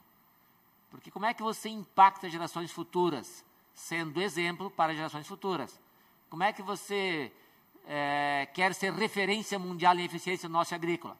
Sendo um dos melhores operadores do mercado e respeitar o planeta totalmente conectado com a questão do ISD e da sustentabilidade. Então, nós trabalhamos para entregar o sonho grande da SLC Agrícola para os nossos stakeholders em todos os níveis. E nós trabalhamos também fundamentados em valores. E por isso que nós reforçamos os quatro valores da empresa, que eles resumem de uma forma muito objetiva como que nós, como colaboradores da empresa, devemos nos comportar e assim a empresa ser reconhecida como tendo esses valores. Muito obrigado pela, pela atenção de todos, obrigado ao nosso time pela, pela preparação e pelas apresentações aqui. E agora nós ficamos à disposição para responder as perguntas dos nossos investidores, dos nossos analistas e sanar qualquer dúvida. Muito obrigado.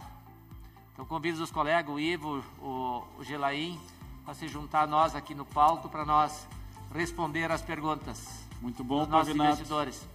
Obrigado a todos vocês, Eduardo, Pavinato, o Álvaro, o Ivo e o Frederico, por apresentarem todas essas informações relevantes para a nossa empresa. Bom, agora então nós vamos iniciar a segunda parte do nosso encontro. Pedir que o Pavinato permaneça, o Ivo já está aqui, então e nós vamos abrir para as perguntas, intercalando então as, as, as, perguntas recebidas pelo WhatsApp e as perguntas dos nossos convidados aqui no telão. Tá? Nós vamos, nós vamos que vamos chamar para ser aberto pelo microfone. Deixa eu dar uma checada aqui. Nós já temos a primeira pergunta. Uh, vem do Tiago Duarte, do Banco BTG Pactual. Boa tarde, Tiago. Por favor, Abra o microfone e fique à vontade para seguir a sua pergunta. Muito obrigado, boa tarde a todos e, e obrigado pela oportunidade, parabéns pelo evento. É, bom, du duas perguntas aqui do meu lado. É, a primeira é sobre o tema que o Pavinato tocou em duas oportunidades, né, da questão do mercado de insumos, particularmente fertilizantes, Pavinato. É, é, é sobre, né, você repetiu hoje algo que você já vinha dizendo desde que o mercado de insumos é, apresentou inflação relevante no ano passado, que é que vocês, é, historicamente, né, uma alta muito relevante no preço fertilizante destruiu demanda. Né? É, por outro lado, né, hoje parte da discussão né, que, que o mercado vem tendo não é simplesmente uma discussão de preço e de demanda, mas também uma discussão de disponibilidade de alguns desses insumos.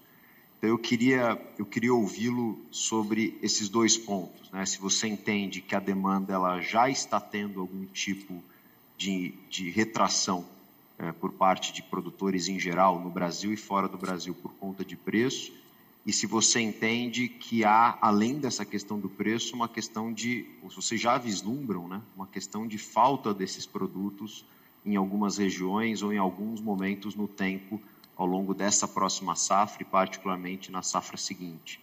É, e aí ouvir se vocês entendem, se já possuem algum tipo de sensibilidade sobre que tipo de impacto que isso pode ter na produtividade eu acredito talvez não tanto da própria SLC, mas talvez de outros produtores menores no Brasil e fora do Brasil, é, para terminar essa discussão, acho que esse é o, é o ponto principal. Então essa seria a minha primeira pergunta. E a segunda pergunta é sobre a questão de crescimento. Né? Eu acho que é, esse último ano, talvez até 2022, coroe aí o, né, uma, uma, parte importante né, daquilo que vocês chamam de fase 3, né, do, do, crescimento asset light, focado em áreas mais maduras é, e com, como vocês também colocaram dos slides, né, tecnologia como game changer. Né.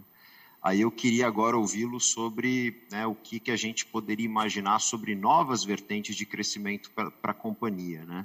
É, tanto no que diz respeito em replicar né, é, transações como as que foram a, com a Terra Santa e com a Xingu, quer dizer, o quão, o quão maior dá para ser, o quão mais escalável esse modelo asset light ele pode ser é, dentro daquilo que, que vocês já se propuseram a fazer nessas duas transações, e também com relação a SLC Sementes, que eu acho que é um, é um projeto que que está tá se mostrando né, muito interessante, com alto potencial, como o Pavinato já disse, com, já é um negócio grande dentro da SLC, né?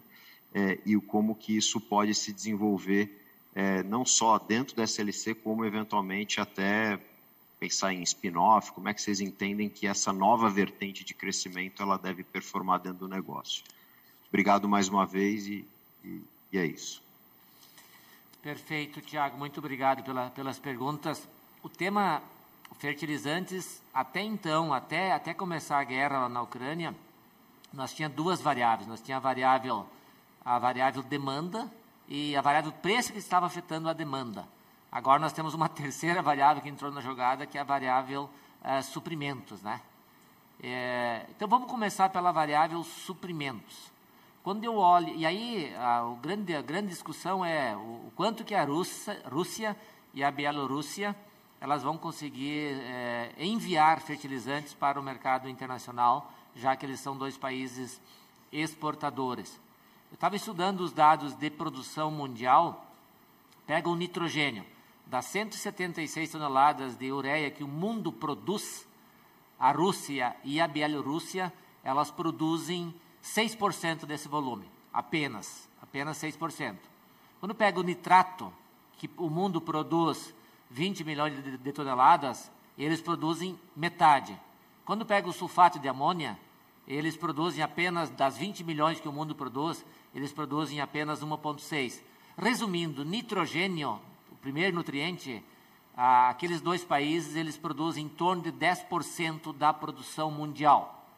Isso vai, então essa, essa dificuldade em suprimentos lá da Rússia e da, e, e da Ucrânia vai provocar um, um desabastecimento mundial?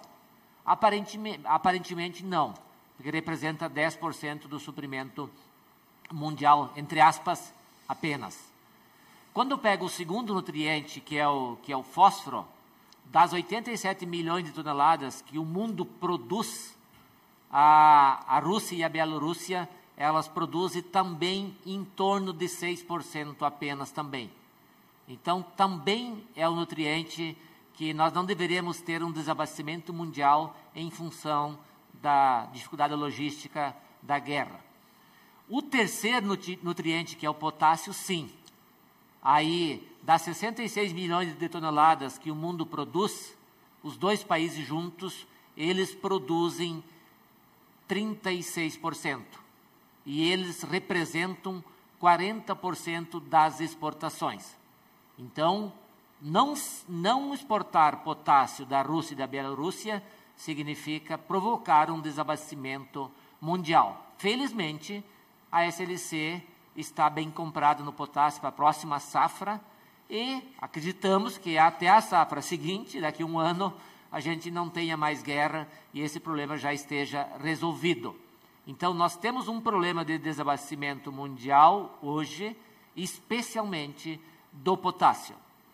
Quando eu olho a questão da demanda, os preços nesses patamares elevados, como eles estão hoje, historicamente, há uma destruição de demanda. O quão expressiva ela será, ela deverá ser no mesmo patamar dessa redução da oferta. Lá em 2008, 2009, houve uma redução de 17% na demanda geral de nutrientes lá nos Estados Unidos. No Brasil também. Então, agora, esse ano, como os preços das commodities estão mais altos, provavelmente a destruição não será tão intensa de demanda, mas ela acontecerá. Alguma coisa entre 10% e 20% essa destruição de demanda é o que nós acreditamos. E aí, com isso, para resumir a parte de fertilizantes, fósforo e nitrogênio, o, haverá um rearranjo no mercado internacional e o mercado terá os, provavelmente o, o seu abastecimento equilibrado de acordo com, com a, de, de, acordo com a demanda que será menor. No caso do, do potássio, sim.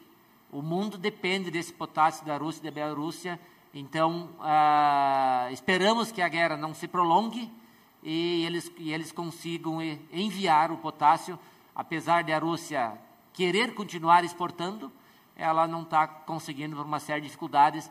E a expectativa é que isso que volte o mercado e a gente não seja afetado na safra e o Brasil não seja afetado na safra 22 e 23. Os preços, os preços eles estavam, tinham chegado num patamar alto, eles estavam já num caminho de retorno, e era a expectativa de todo mundo que os preços retornariam ao longo do ano, e nós teríamos preços mais baixos já para o final do ano, mas a guerra mudou tudo agora, né? Então, os patamares de preço voltaram para patamares mais altos, patamar de mil dólares a tonelada de cada nutriente, de cada produto. E, e aí a pergunta é, vai continuar em mil dólares, vai para 1.200, vai voltar para 800? Depende da guerra. Acho que a guerra e o acordo, qualquer acordo de guerra poderá provocar uma redução nos preços, ou continuar em patamares altos, ou até subir mais. Então, esse é o cenário que nós visualizamos de fertilizantes. Ah, o quanto que isso poderá provocar uma redução de produtividade. Nós estamos com uma estratégia de, de, de ter uma redução de uso aí de 20%, 25%, sem comprometer a produtividade, porque nos últimos anos adubamos muito bem as nossas lavouras, quando eu olho os dados do Brasil também, o Brasil expandiu sua área plantada ao longo dos últimos anos uh, 5, 6, 7% e expandiu o uso de fertilizantes 20% ao ano, os últimos dois anos. Então a gente construiu um estoque ao longo desses anos e por isso que num primeiro ano eu não acredito em grande eh, em redução expressiva de produtividade em função do menor uso de fertilizantes. Os países temperados normalmente eles têm um solo muito fértil e você não adubar durante um ano, no caso, potássio e fósforo. No caso do nitrogênio, nitrogênio não tem estoque no solo, você tem que adubar para produzir bem. E que no caso não é para soja, no caso é para o milho e para o algodão.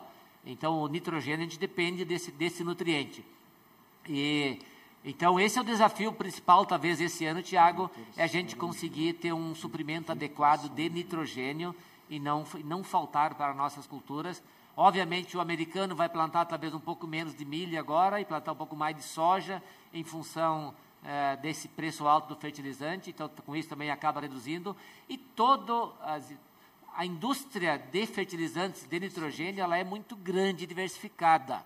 Quer dizer, qualquer ajuste aí no, no custo do gás natural, a indústria consegue reagir rapidamente e ofertar mais. É, obviamente que o preço do gás natural agora é que está tornando a indústria de fertilizantes de nitrogênio ah, com um custo muito alto. E isso aí dificulta a própria produção. Quer dizer, o preço está alto, mas o custo também está alto. Então, o nitrogênio, eu diria assim, é, é, talvez o nutriente mais desafiante em termos de custo de fabricação e o potássio em termos de capacidade de suprimento ah, pela, pela Rússia e pela Bielorrússia. Então, é um, é um desafio para nós administrar ao longo desse próximo, dessa próxima safra no Brasil o tema fertilizantes. Né? A questão do crescimento da, da empresa, a consolidação é algo possível, a gente, a gente, a gente tem um modelo de negócio replicável, Nós temos hoje 22 fazendas, a gente pode ter 25, 26, 30 fazendas? Pode.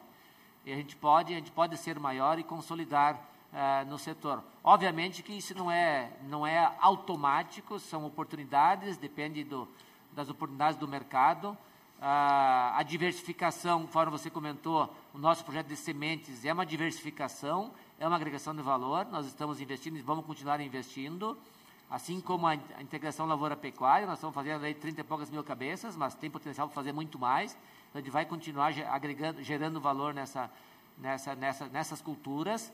E a diversificação de outros negócios, outros produtos, sempre é possível. Né? Acho que hoje nós somos uma empresa produtora de alimentos e nós temos que estar de olho nas oportunidades que existem no setor de alimentos a nível, a nível mundial e aí aquela discussão de frutas, que pode ser uma alternativa para nós, mas são, são, são projetos estratégicos que a gente tem que ficar sempre olhando e, e aproveitando as, as oportunidades. Aquela história, tendo capacidade financeira de crescimento, a gente consegue analisar e aproveitar as oportunidades que aparecem. Felizmente, nós estamos tendo. Então, essa é a nossa expectativa para os próximos anos. Obviamente, não é linear, tu nem sempre cresce bastante todos os anos, cresce bastante um ano, às vezes não cresce no ano seguinte, mas o importante é aquela história, o importante é o filme, não é a foto. Então, o nosso filme ele é de crescimento e de evolução e continuar crescendo ao longo dos próximos anos. Obrigado, Pavinato. Na sequência aqui, a próxima pergunta é do Victor Saragiotto, do Credit Suisse. Boa tarde, Victor. Por favor, pode abrir o microfone e seguir com a sua pergunta. Boa tarde, senhores. Obrigado aí pela pegarem minha pergunta e parabéns pelo, pelo evento e pela, pelos resultados aí dos últimos trimestres. Eu tenho dois pontos também. O primeiro é um pouco pegando esse gancho do Tiago a respeito da discussão de crescimento. É, um, ponto que a gente nos questiona é que a gente vê outras empresas em setores correlacionados aí do agronegócio ah, começando a diversificar ah, os negócios para além de, enfim, plantio, colheita. Tá? Então, eu queria entender um pouquinho se é, passa na cabeça ou está em discussão uma diversificação do negócio ah, da SLC, talvez, é, em direção a elos complementares. Tá? Aqui cito, eventualmente, transporte, armazenagem, né, que existem algumas oportunidades aí no, no setor. E um segundo ponto que eu tenho uh, um questionamento também uh, aqui com, com o pessoal do time, é a história do segmento do ponto de vista de geração de valor com compra e transformação de terra foi muito grande. Né? A SLC, ao longo dos últimos anos, veio reduzindo bastante é, o percentual das áreas próprias é, em relação à, à, plantação total. Então, é, eu me questiono o seguinte: dado o momento de geração de caixa, dadas as oportunidades que ainda a gente vê em algumas áreas de fronteira, ah, do ponto de vista né, de é, preços de terra mesmo, ah, se não seria o momento de eventualmente acelerar um pouco a, a compra de terra para transformação e também um ganho imobiliário. Obrigado, pessoal. Perfeito. Obrigado, Victor. Sobre, sobre eh, novos projetos, uh, nós estamos com uma cabeça muito mais voltada para a inovação do que para os negócios tradicionais. Nós crescer na cadeia nos negócios tradicionais eh, de, com alto investimento não está no nosso escopo primário. Nós, nós estamos com a cabeça muito mais de, dentro do, do que o Frederico colocou para nós aqui, é, nós estudar, ir a fundo, a nossa SLC Ventures, buscar soluções e nós trabalhar em cima da estratégia de construir negócios do futuro. E aí os negócios do futuro talvez não sejam os mesmos negócios do passado na cadeia do agro. Então, complementando a resposta em termos de estratégia que eu dei já para o Tiago, eh, nós estamos com essa cabeça de trabalhar esse tema da inovação e ver o quanto que a gente pode é, capturar de valor dentro da cadeia do agro, mas em projetos e em negócios mais inovadores é, e de algo que o futuro se, se apresenta aí em termos de uma mudança no modelo do negócio em relação ao negócio como ele é, como ele é desenhado hoje. Né? A segunda pergunta sobre a questão da, a, do investimento em terras. Nós, ao longo desses anos todos, a gente investiu muito em terras, quando as terras eram baratas, a gente parou de investir, a gente vendeu dois, três pedacinhos para mostrar para o mercado que aquele portfólio tinha valor e valia e continua valendo, e parou de vender, então a gente hoje está com aí um terço de terras próprias e dois terços de terras arrendadas, basicamente porque nós arrendamos bastante nos últimos anos, então com isso diluiu o portfólio que nós tinha. Ah, nós continuamos acreditando que a apreciação de terras eh, gerará valor para a companhia ao longo dos próximos anos. Então, eh, reforçando o que você comentou, oportunisticamente a gente considera ah, a possibilidade de também comprar pedaços de terra e, e incorporar no nosso portfólio e também gerar valor através da, da apreciação das terras. Conversão de pasto, sim. Conversão de vegetação nativa, não. A gente já encerrou o ciclo, anunciou para o mercado, a gente não vai mais cultivar áreas que são com vegetação nativa. A gente vai é, expandir em áreas maduras ou áreas é, com pastagem já convertidas, que a gente pode converter para grãos. Então, é, a nossa cabeça é de que manter um share de terra própria na companhia é, conveniente gera, e garante estabilidade para o negócio. Então, por isso, sim, que nós consideramos, ao longo dos próximos anos, além de crescer via arrendamentos, também crescer comprando pedaços de terra. Obrigado, Pavinato. Sequência aqui, então, nós vamos para a próxima pergunta do Guilherme Palhares, do Bank of America. Boa tarde, Palhares. Abre teu microfone aí, por favor, e pode seguir.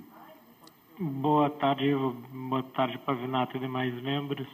Obrigado por pegar minha pergunta. Na verdade, é duas do nosso lado bem rapidamente. Né? A gente vem comentando muito sobre o cenário de fertilizantes e queria fazer duas perguntas follow-ups do Tiago inicialmente. A primeira é em relação se vocês poderiam dar um pouco mais de detalhes da questão dos defensivos agrícolas. Né? A gente vê muita discussão sobre fertilizantes, vocês puderem nos passar um pouco como vocês estão vendo preço e disponibilidade de defensivos.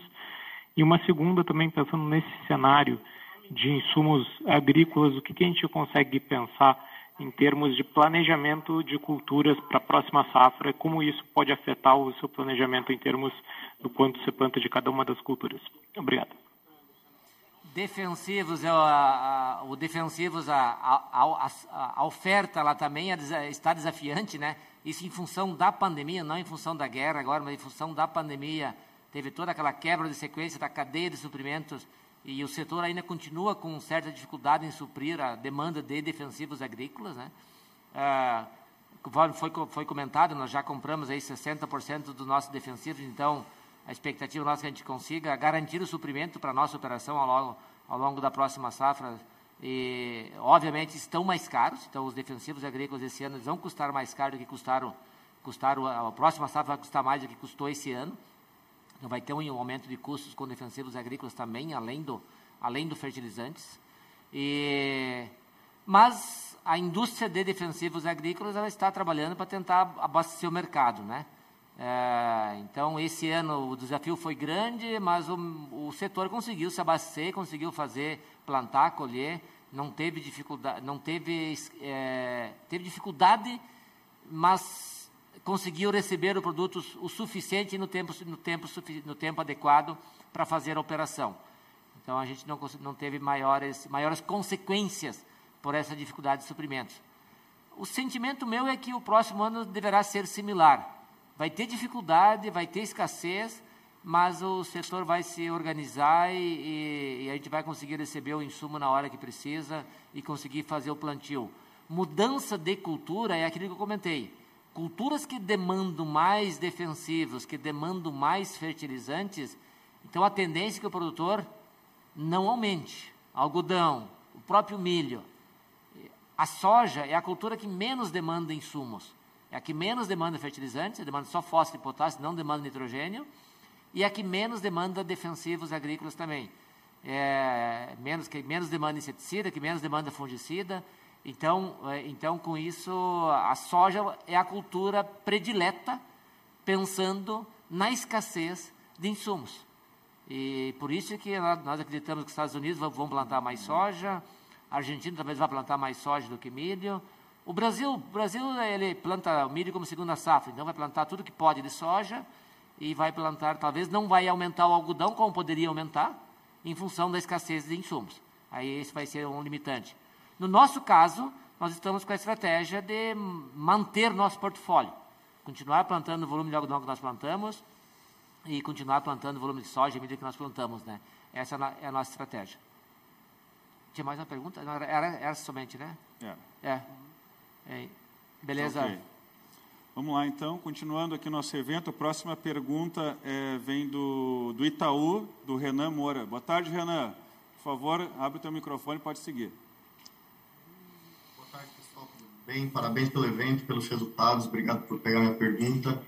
É, eu tenho duas perguntas aqui. A, a primeira é em relação a, aos resultados do quarto trimestre, que a gente viu um consumo de, de working capital aqui bem uh, acentuado no quarto trimestre, que vai um pouco na contramão do que a gente tinha visto nos últimos anos. Eu queria entender um pouco melhor qual que é a visão da companhia de, de, em termos de sazonalidade de working capital indo para frente, o que aconteceu esse ano, por que foi diferente a sazonalidade. É, enfim, essa é, essa é a primeira pergunta. E a segunda pergunta é em relação ainda ao tema de Rússia e Ucrânia, que disponibilidade de fertilizantes é se existe uma possibilidade ou qual é a visão da empresa é, a respeito da adoção mais rápida de fertilizantes biológicos, se isso é uma avenida de proteção contra o supply de fertilizantes ou se a companhia ainda acha que é um mercado muito incipiente para aumentar muito a, o supply desse tipo de fertilizante. São essas as duas. Obrigado. Obrigado, Renan, pela pergunta. Eu vou falar um pouquinho sobre o working capital. Uh, na prática, o quarto trimestre, uh, historicamente, é o, é o período que a gente mais gera caixa. Tá? Esse ano foi uma exceção. Né? E a exceção ela tem, um, tem um, é uma resposta clara. Se tu observar, nós fechamos o ano com caixa baixo, 130 milhões aproximadamente. E geralmente a gente fecharia o ano normalmente, seria em torno de 900 milhões, 1 bilhão. Porque é o momento que nós estamos vendendo a safra de algodão, que é a cultura de maior valor agregado. Né? E por que, que a gente ficou com caixa tão baixo e, consequentemente, esse caixa baixo veio de uma operação de pagamento antecipado de fornecedores de janeiro e fevereiro? Nós temos um covenant no, no CRA que a gente tem emitido, que vence de, em 2024, 2025, que, ele, que a relação entre passivo total e patrimônio líquido não pode ser superior a 2,5 vezes. Tá? Uh, com toda essa volatilidade de preços, né, de commodities e da própria do dólar, as nossas NDFs estavam sinalizando que nós estávamos tendo perda. Lógico, nós vendemos algodão a 80 centes e o mercado estava tá, pagando 1,20. Né?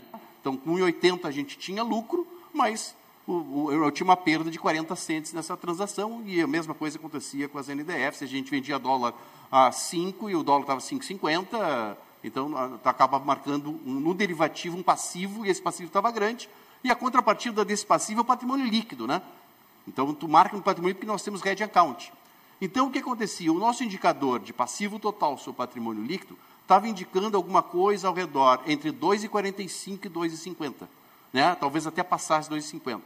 Nós não gostaríamos de correr esse risco de ficar né, esperando o resultado auditado para ter certeza se nós iríamos ou não ultrapassar esse indicador. Então, nós tivemos duas ações. Uma delas foi contatar os bancos e conseguir um waiver por causa que o CRA poderia ser estourado, então a gente conseguiu o waiver de todas as transações que estavam em aberto no balanço em 31 de dezembro. Mas, por outro lado, a gente também não queria estourar o Covenant. E a gente tinha um bilhão de caixa. A gente, nesse período do, de dezembro, a gente pagou antecipado 528 milhões de fornecedores, que são os vencimentos de janeiro e fevereiro, praticamente. Então, por isso que a gente teve um sacrifício forte de working capital. Arrendamento. Complemento com arrendamento.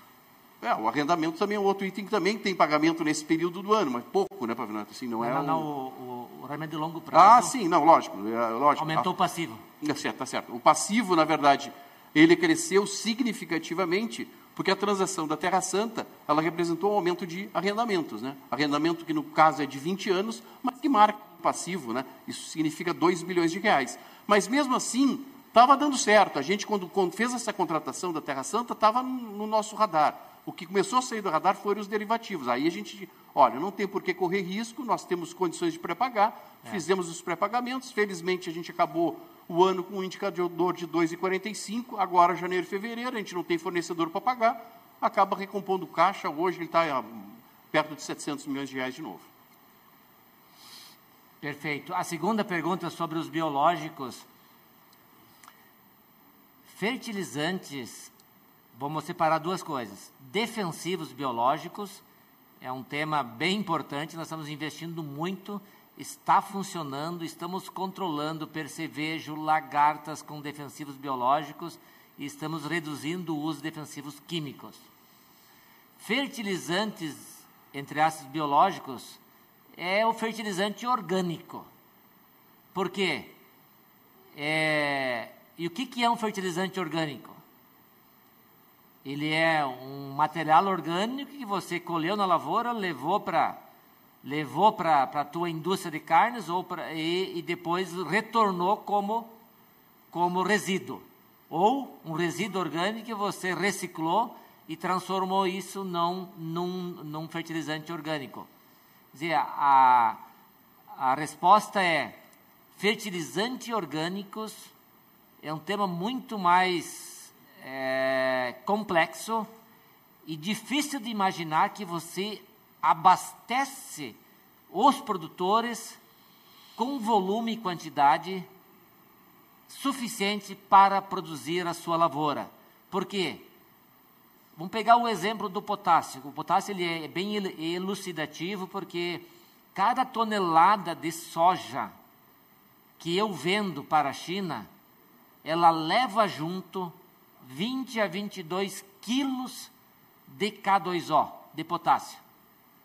E esse potássio sai do solo. Esse potássio ele tem que voltar. Não é suficiente eu adubar a minha lavoura com um adubo orgânico que tem uma concentração de 5% de potássio e eu colocar mil quilos de, de adubo orgânico por hectare, eu vou estar adicionando 50 quilos de potássio no meu solo. Eu planto uma soja e produzo 4 toneladas por hectare, eu vou estar exportando 85 quilos de potássio por hectare e exportando para, para o mercado que comprar minha soja. Então, a, a, eu tenho uma, uma visão assim, a, adubação orgânica, ela funciona para a agricultura orgânica, que ela é nicho de mercado. Ela não funciona para a indústria agrícola, que, é, que tem escala e que tem uma demanda alta. Eu tenho, que, eu tenho que retornar o nutriente para o solo através de um produto concentrado, que é o fertilizante químico. Eu não consigo abastecer o meu solo com um, um fertilizante orgânico, a não ser que eu tivesse uma cadeia tão perfeita de conseguir trazer tudo de volta aquilo que eu retirei.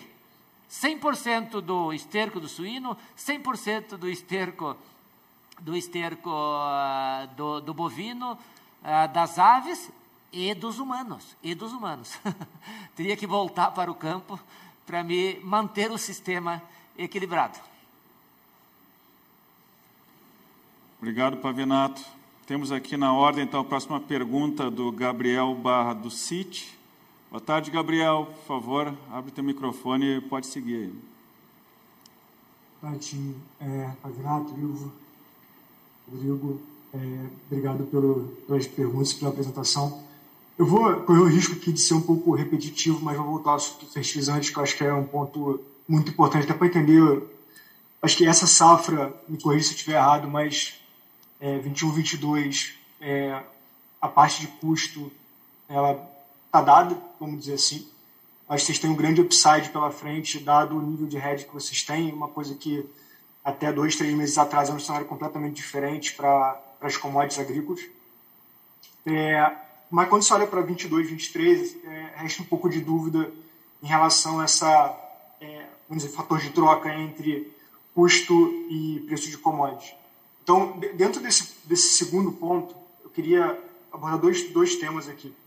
O primeiro é, assim, eu sei que vocês têm uma, uma estratégia muito é, é, focada nesse, nesse retorno sobre o custo, sobre o CAPEX que vocês fazem, mas nesse cenário de, de alta volatilidade no preço das commodities, como que muda essa estratégia, se tem alguma mudança? É, porque quando você olha para os hedges feitos, é, compara ano contra ano, não tem grandes diferenças em volume de hedge, olhando para esse cenário dois anos para frente, né, esse um ano para frente, desculpa. É, então, como que vocês estão encarando esse cenário de incerteza? Esse é o primeiro ponto.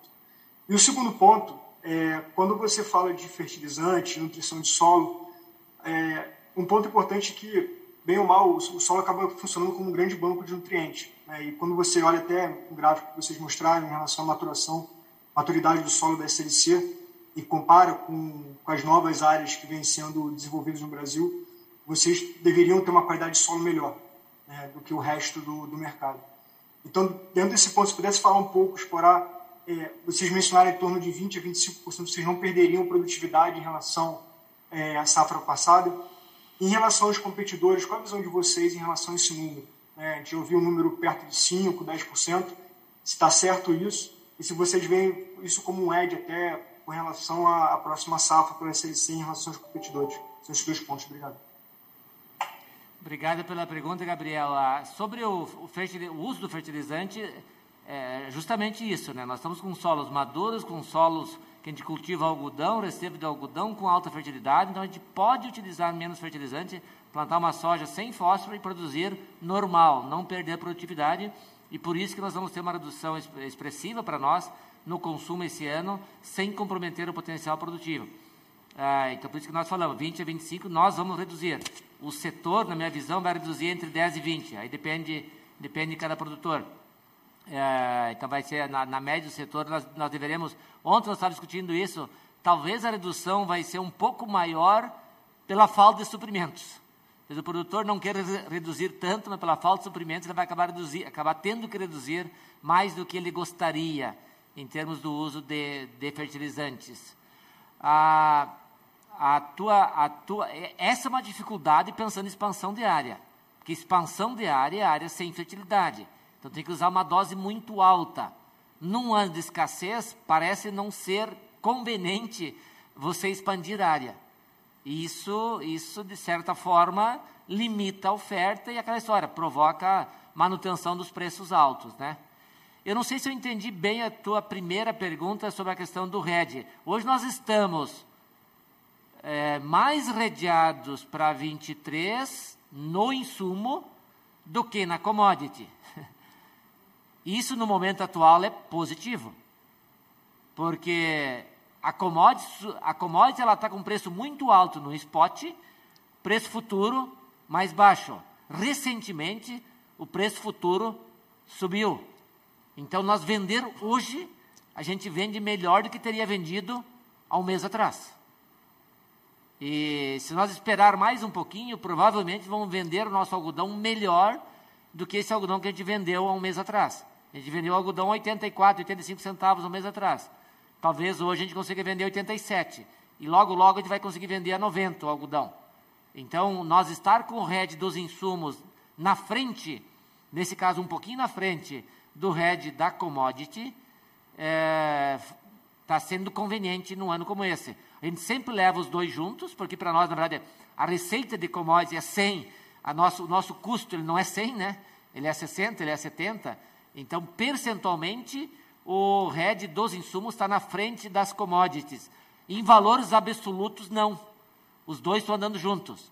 Valores fixados de insumos, valores fixados de commodities. Então, nós estamos redeados com insumos e commodities para 22, 23 e nós estamos com um montante disponível de commodities maior para vender, ainda pra, por preços melhores, que é o cenário uh, que nós temos pela frente, de preços melhores nas commodities em função desse cenário de escassez de oferta de commodities e os preços futuros, talvez eles serão, hoje o preço da soja futuro, o ano que vem, 14 dólares. Uh, o preço spot 17. Quer dizer, o ano que vem o preço vai estar em 14 ou vai estar em 15? Talvez esteja em 15 o spot, o ano que vem. Não esteja 17, mas esteja em 15. A mesma coisa o algodão. O spot está 1,20. O futuro do algodão, dezembro de 2023, está 83 hoje, centavos. Ah, daqui a um ano, o preço, o preço spot vai estar quanto? Vai estar 100, 95? Maravilha. Preço muito superior ao preço de hoje, pensando em venda futura. Então, esse, por isso que esse cenário nosso para 23 tem muita coisa em aberto, obviamente, muita coisa para acontecer até lá, mas a gente está com essa visão de que a gente vai conseguir compensar o aumento de custos com o aumento dos preços e conseguir manter margens altas. Esse é o cenário nosso, a visão nossa. Obviamente que ao longo do caminho tudo pode mudar, né? Mas essa visão nossa para coisa que há três meses atrás nós estávamos com uma visão mais pessimista. Nós estávamos com uma visão de que os insumos estavam altos e os preços estavam em caminho de queda. Soja estava 12 dólares e meia, com a perspectiva de baixar de 12, e, e hoje mudou radicalmente. O que, que mudou radicalmente? A seca no sul do Brasil, Argentina e Paraguai, mudou radicalmente a oferta de grãos e provocou essa mudança de patamar de preços associ associado à guerra, ela é, ela é, ela é, ela é spot, ela é, ela é curto prazo. Quer a guerra provocou mais um aumento dos preços, que se a guerra parar, esse, esse upside da guerra pode voltar. O upside da guerra é de quanto? É de 15 para 17. Esse é o upside da guerra. O, o 14, 15 é a seca. Do 15 para o 17, no caso da soja, é a guerra. E a mesma coisa o milho. O 5,5, 6 dólares por bushel, foi a seca. Do 6 para o 7, foi a guerra. Então, esse upside da guerra pode voltar assim que a guerra parar. É, então, esse é o, por isso que a visão nossa é que o, no médio prazo os preços de 2023 poderão ou deverão estar maiores do que eles estão hoje. O preço hoje para 23 não está tão alto quanto está o preço spot. Se puder só fazer um follow se pudesse lembrar a gente, é, nessa mesma época do ano, é, na safra passada, quanto que vocês tinham de nitrogenado comprado? Era o mesmo, vocês estavam no mesmo patamar de hoje ou vocês estavam mais comprados do que hoje? Não, nitrogênio não, tá, não tinha comprado nada também. É, também nada? Não, não. Esse ano a gente está tá muito mais comprado do que o normal. O normal nosso defensivos é começar a negociar agora em março. Nós já estamos 60% comprados defensivos. O normal nosso era sempre começar a negociar em março e fechar em abril, maio, junho. Esse era o normal. Assim como os fertilizantes. O nitrogênio, normalmente, a gente compra em maio, junho, julho. Normalmente. E a expectativa nossa esse ano também era comprar nessa época do ano. Nós estávamos com uma, uma visão de que, se não fosse a guerra, os preços iam cair mais um pouco. Já tinham caído bastante. Eles tinham vindo de 800 dólares para 550 e a expectativa é que fosse cair mais um pouco. Mas aí veio a guerra e mudou radicalmente o cenário. E a e gente. O uso do nitrogênio é só. O nitrogênio, porque o, é, o potássio a gente começa, a gente começa a receber agora, começa a aplicar agora na entre safra, pré-plantio. O fósforo a mesma coisa, o super que nós já compramos, a gente começa a aplicar agora na, na entre safra, em junho, julho, agosto, setembro, a gente aplica o, o fósforo e o potássio. O nitrogênio ele é aplicado em cobertura, pós-plantio. A gente começa a plantar o algodão em novembro, dezembro, janeiro, planta o algodão. E aí, depois do plantio, aplica. No caso do milho, a gente aplica em fevereiro, a gente planta o milho em fevereiro e aplica o nitrogênio em fevereiro e março. Então, o nosso uso do nitrogênio ele começa em novembro e vai até abril. O uso nosso vai de novembro a abril do ano que vem. Então, a gente pode comprar uma parte do fertilizante agora para aplicar em novembro e dezembro, até pode comprar uma parte lá no final do ano para usar em fevereiro, março e abril. Então, a gente tem tempo ainda para comprar fertilizante, dá para dá esperar um pouco e ver como é que evolui a guerra e como é que evolui a oferta e os preços. Obrigado. Obrigado, Pavinato. Próxima pergunta vem da Mari Silva, do Banco do Brasil. Boa tarde, Mari. Por favor, abre o teu microfone e pode seguir. Obrigada, boa tarde a todos. Parabéns à companhia pelos resultados. Eu queria voltar no tema da integração lavoura-pecuária, né?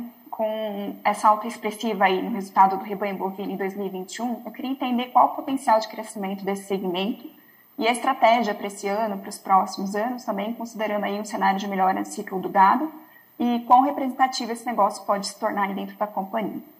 E uma segunda pergunta com relação à logística, né? Como vocês estão enxergando aí potenciais impactos nos volumes embarcados esse ano, considerando aí essa menor disponibilidade de navios e containers? Nós já tínhamos aí uma certa escassez e preços elevados né, antes da guerra. E quanto vocês esperam que esse conflito tenha agravado essa situação? Obrigada.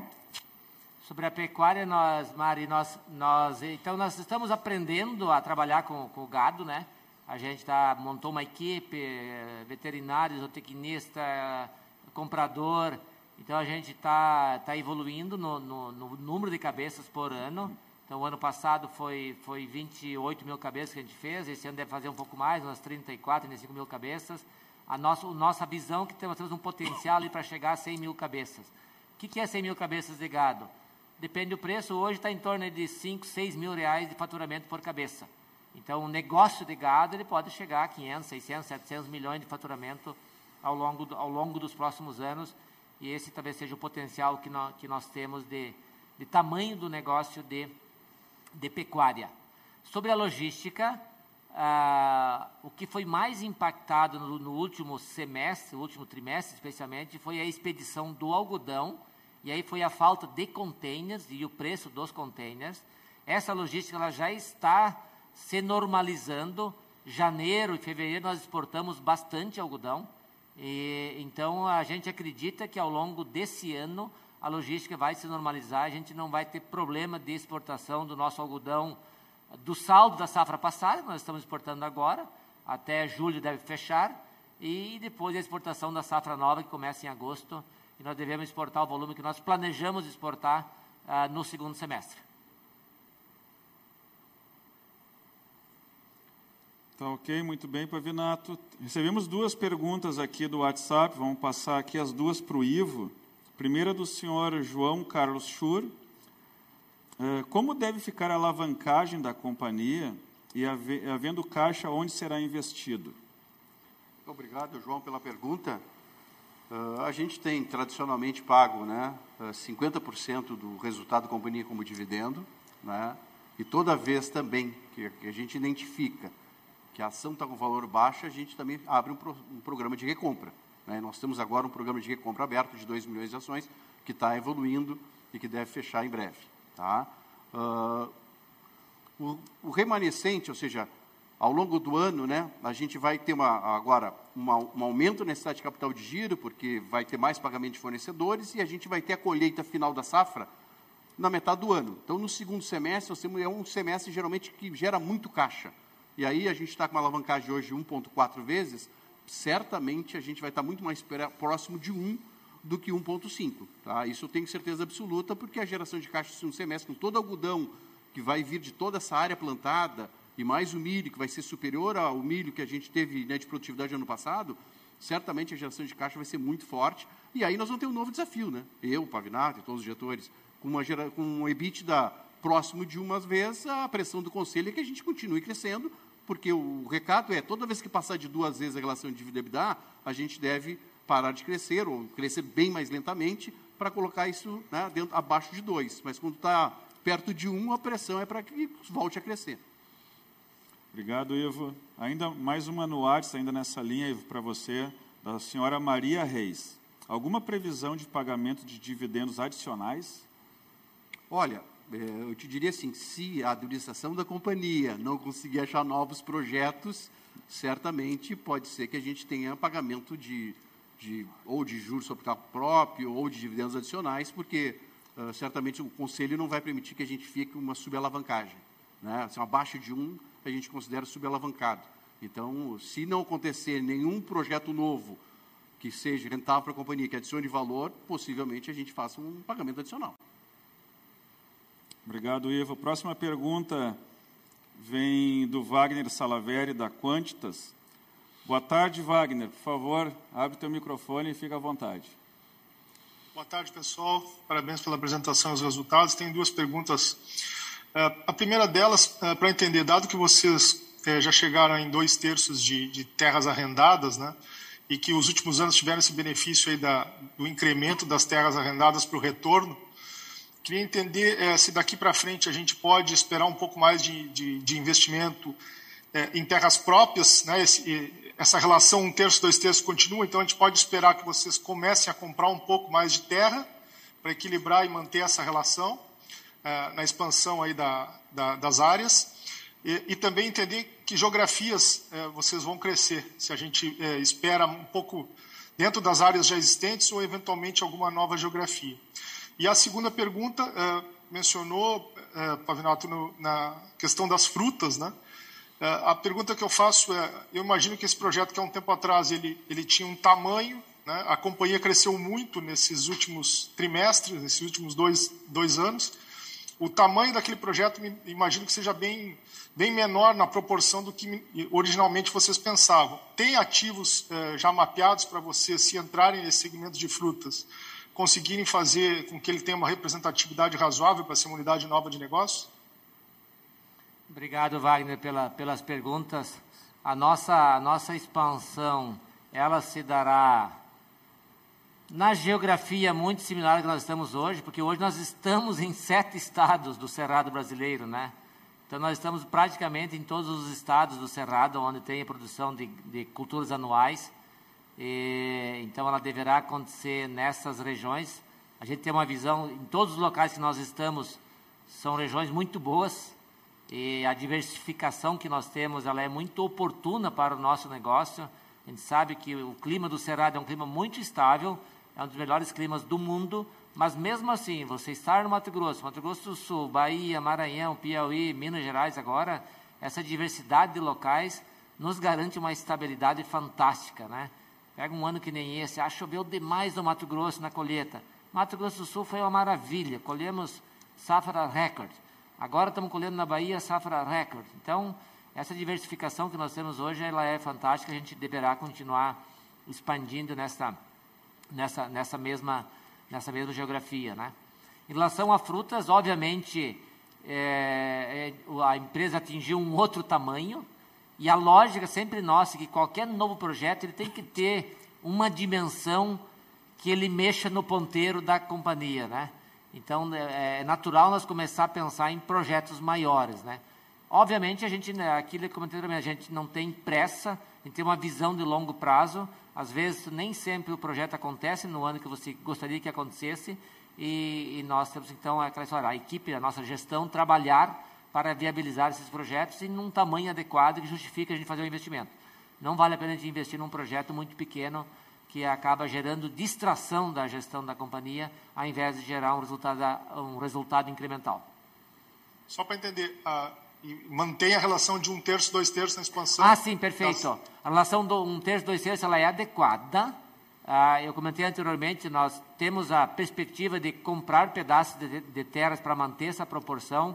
Agora, se ela aumentar um pouquinho a proporção de terras arrendadas em relação à própria, não tem problema.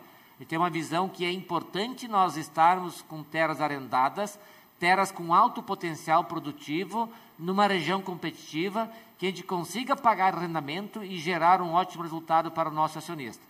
É, a gente não, não aceita a ideia de nós arrendar terras em áreas marginais, áreas não tão produtivas. Aí, num momento de crise, essa é a região que primeiro sofre.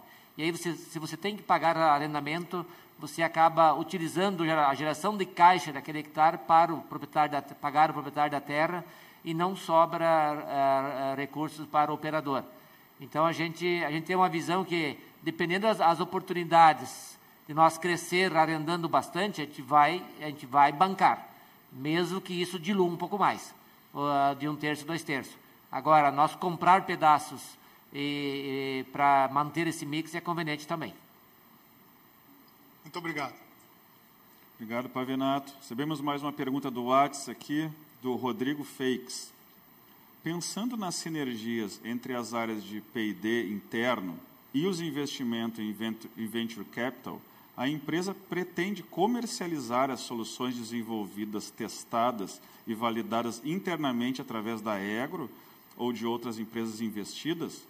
Esse pode ser um novo vetor de crescimento da empresa a longo prazo? Com certeza, com certeza. O, a, a, a, constituição da SLC Ventures é, da SLC é, Builder é, tem, tem esse viés de você ficar de olho nas oportunidades de investimento, nas oportunidades de desenvolvimento e, e por que não um dia transformar isso num negócio. Agora, isso vai acontecer? Não sei. A visão nossa é que nós devemos investir nesse campo. E a gente vai viabilizar um produto viável? Não sei. O importante é a gente ter essa visão de que o, o agro deverá sofrer mudanças importantes é, ao longo do tempo, é, importantes em termos de gestão da operação do agro. Você sabe que a operação do agro ela, ela tem uma, uma gestão antes da porteira, que é a cadeia de suprimentos, dentro da porteira tem uma gestão complexa e ampla, e tem vários espaços para atuar, e depois da porteira, que é a comercialização, que o, eu disse, o mercado ele já está mais eh, organizado e concentrado. Então a gente a gente tá a gente pretende trabalhar fortemente é, é, nessa, com essa visão de inovação e ver o que, que pode ser feito de diferente em termos de gestão do agro, pensando no longo prazo. E para onde que o mundo vai evoluir, não só não só aqui no Brasil, no mundo, como que vai evoluir a operação agrícola no médio e no longo prazo. Por isso essa essa equipe nossa de inovação com esse foco. Obrigado, Pavinato. Mais uma pergunta do WhatsApp, da Luana Fritz para o Ivo. Qual as melhores opções no mercado em termos de dívida, pensando em custo financeiro atualmente para a companhia? A Luana, obrigado pela pergunta. Não, realmente, sim, a companhia ela é, um, é um porto seguro para os bancos. Tá? Em épocas de crise, a gente sempre tem a oportunidade de fazer boas transações com custo baixo. Né? Então, assim, uma transação é um bilateral com o banco, as taxas tão boas, hoje voltaram patamares bastante interessantes para a companhia.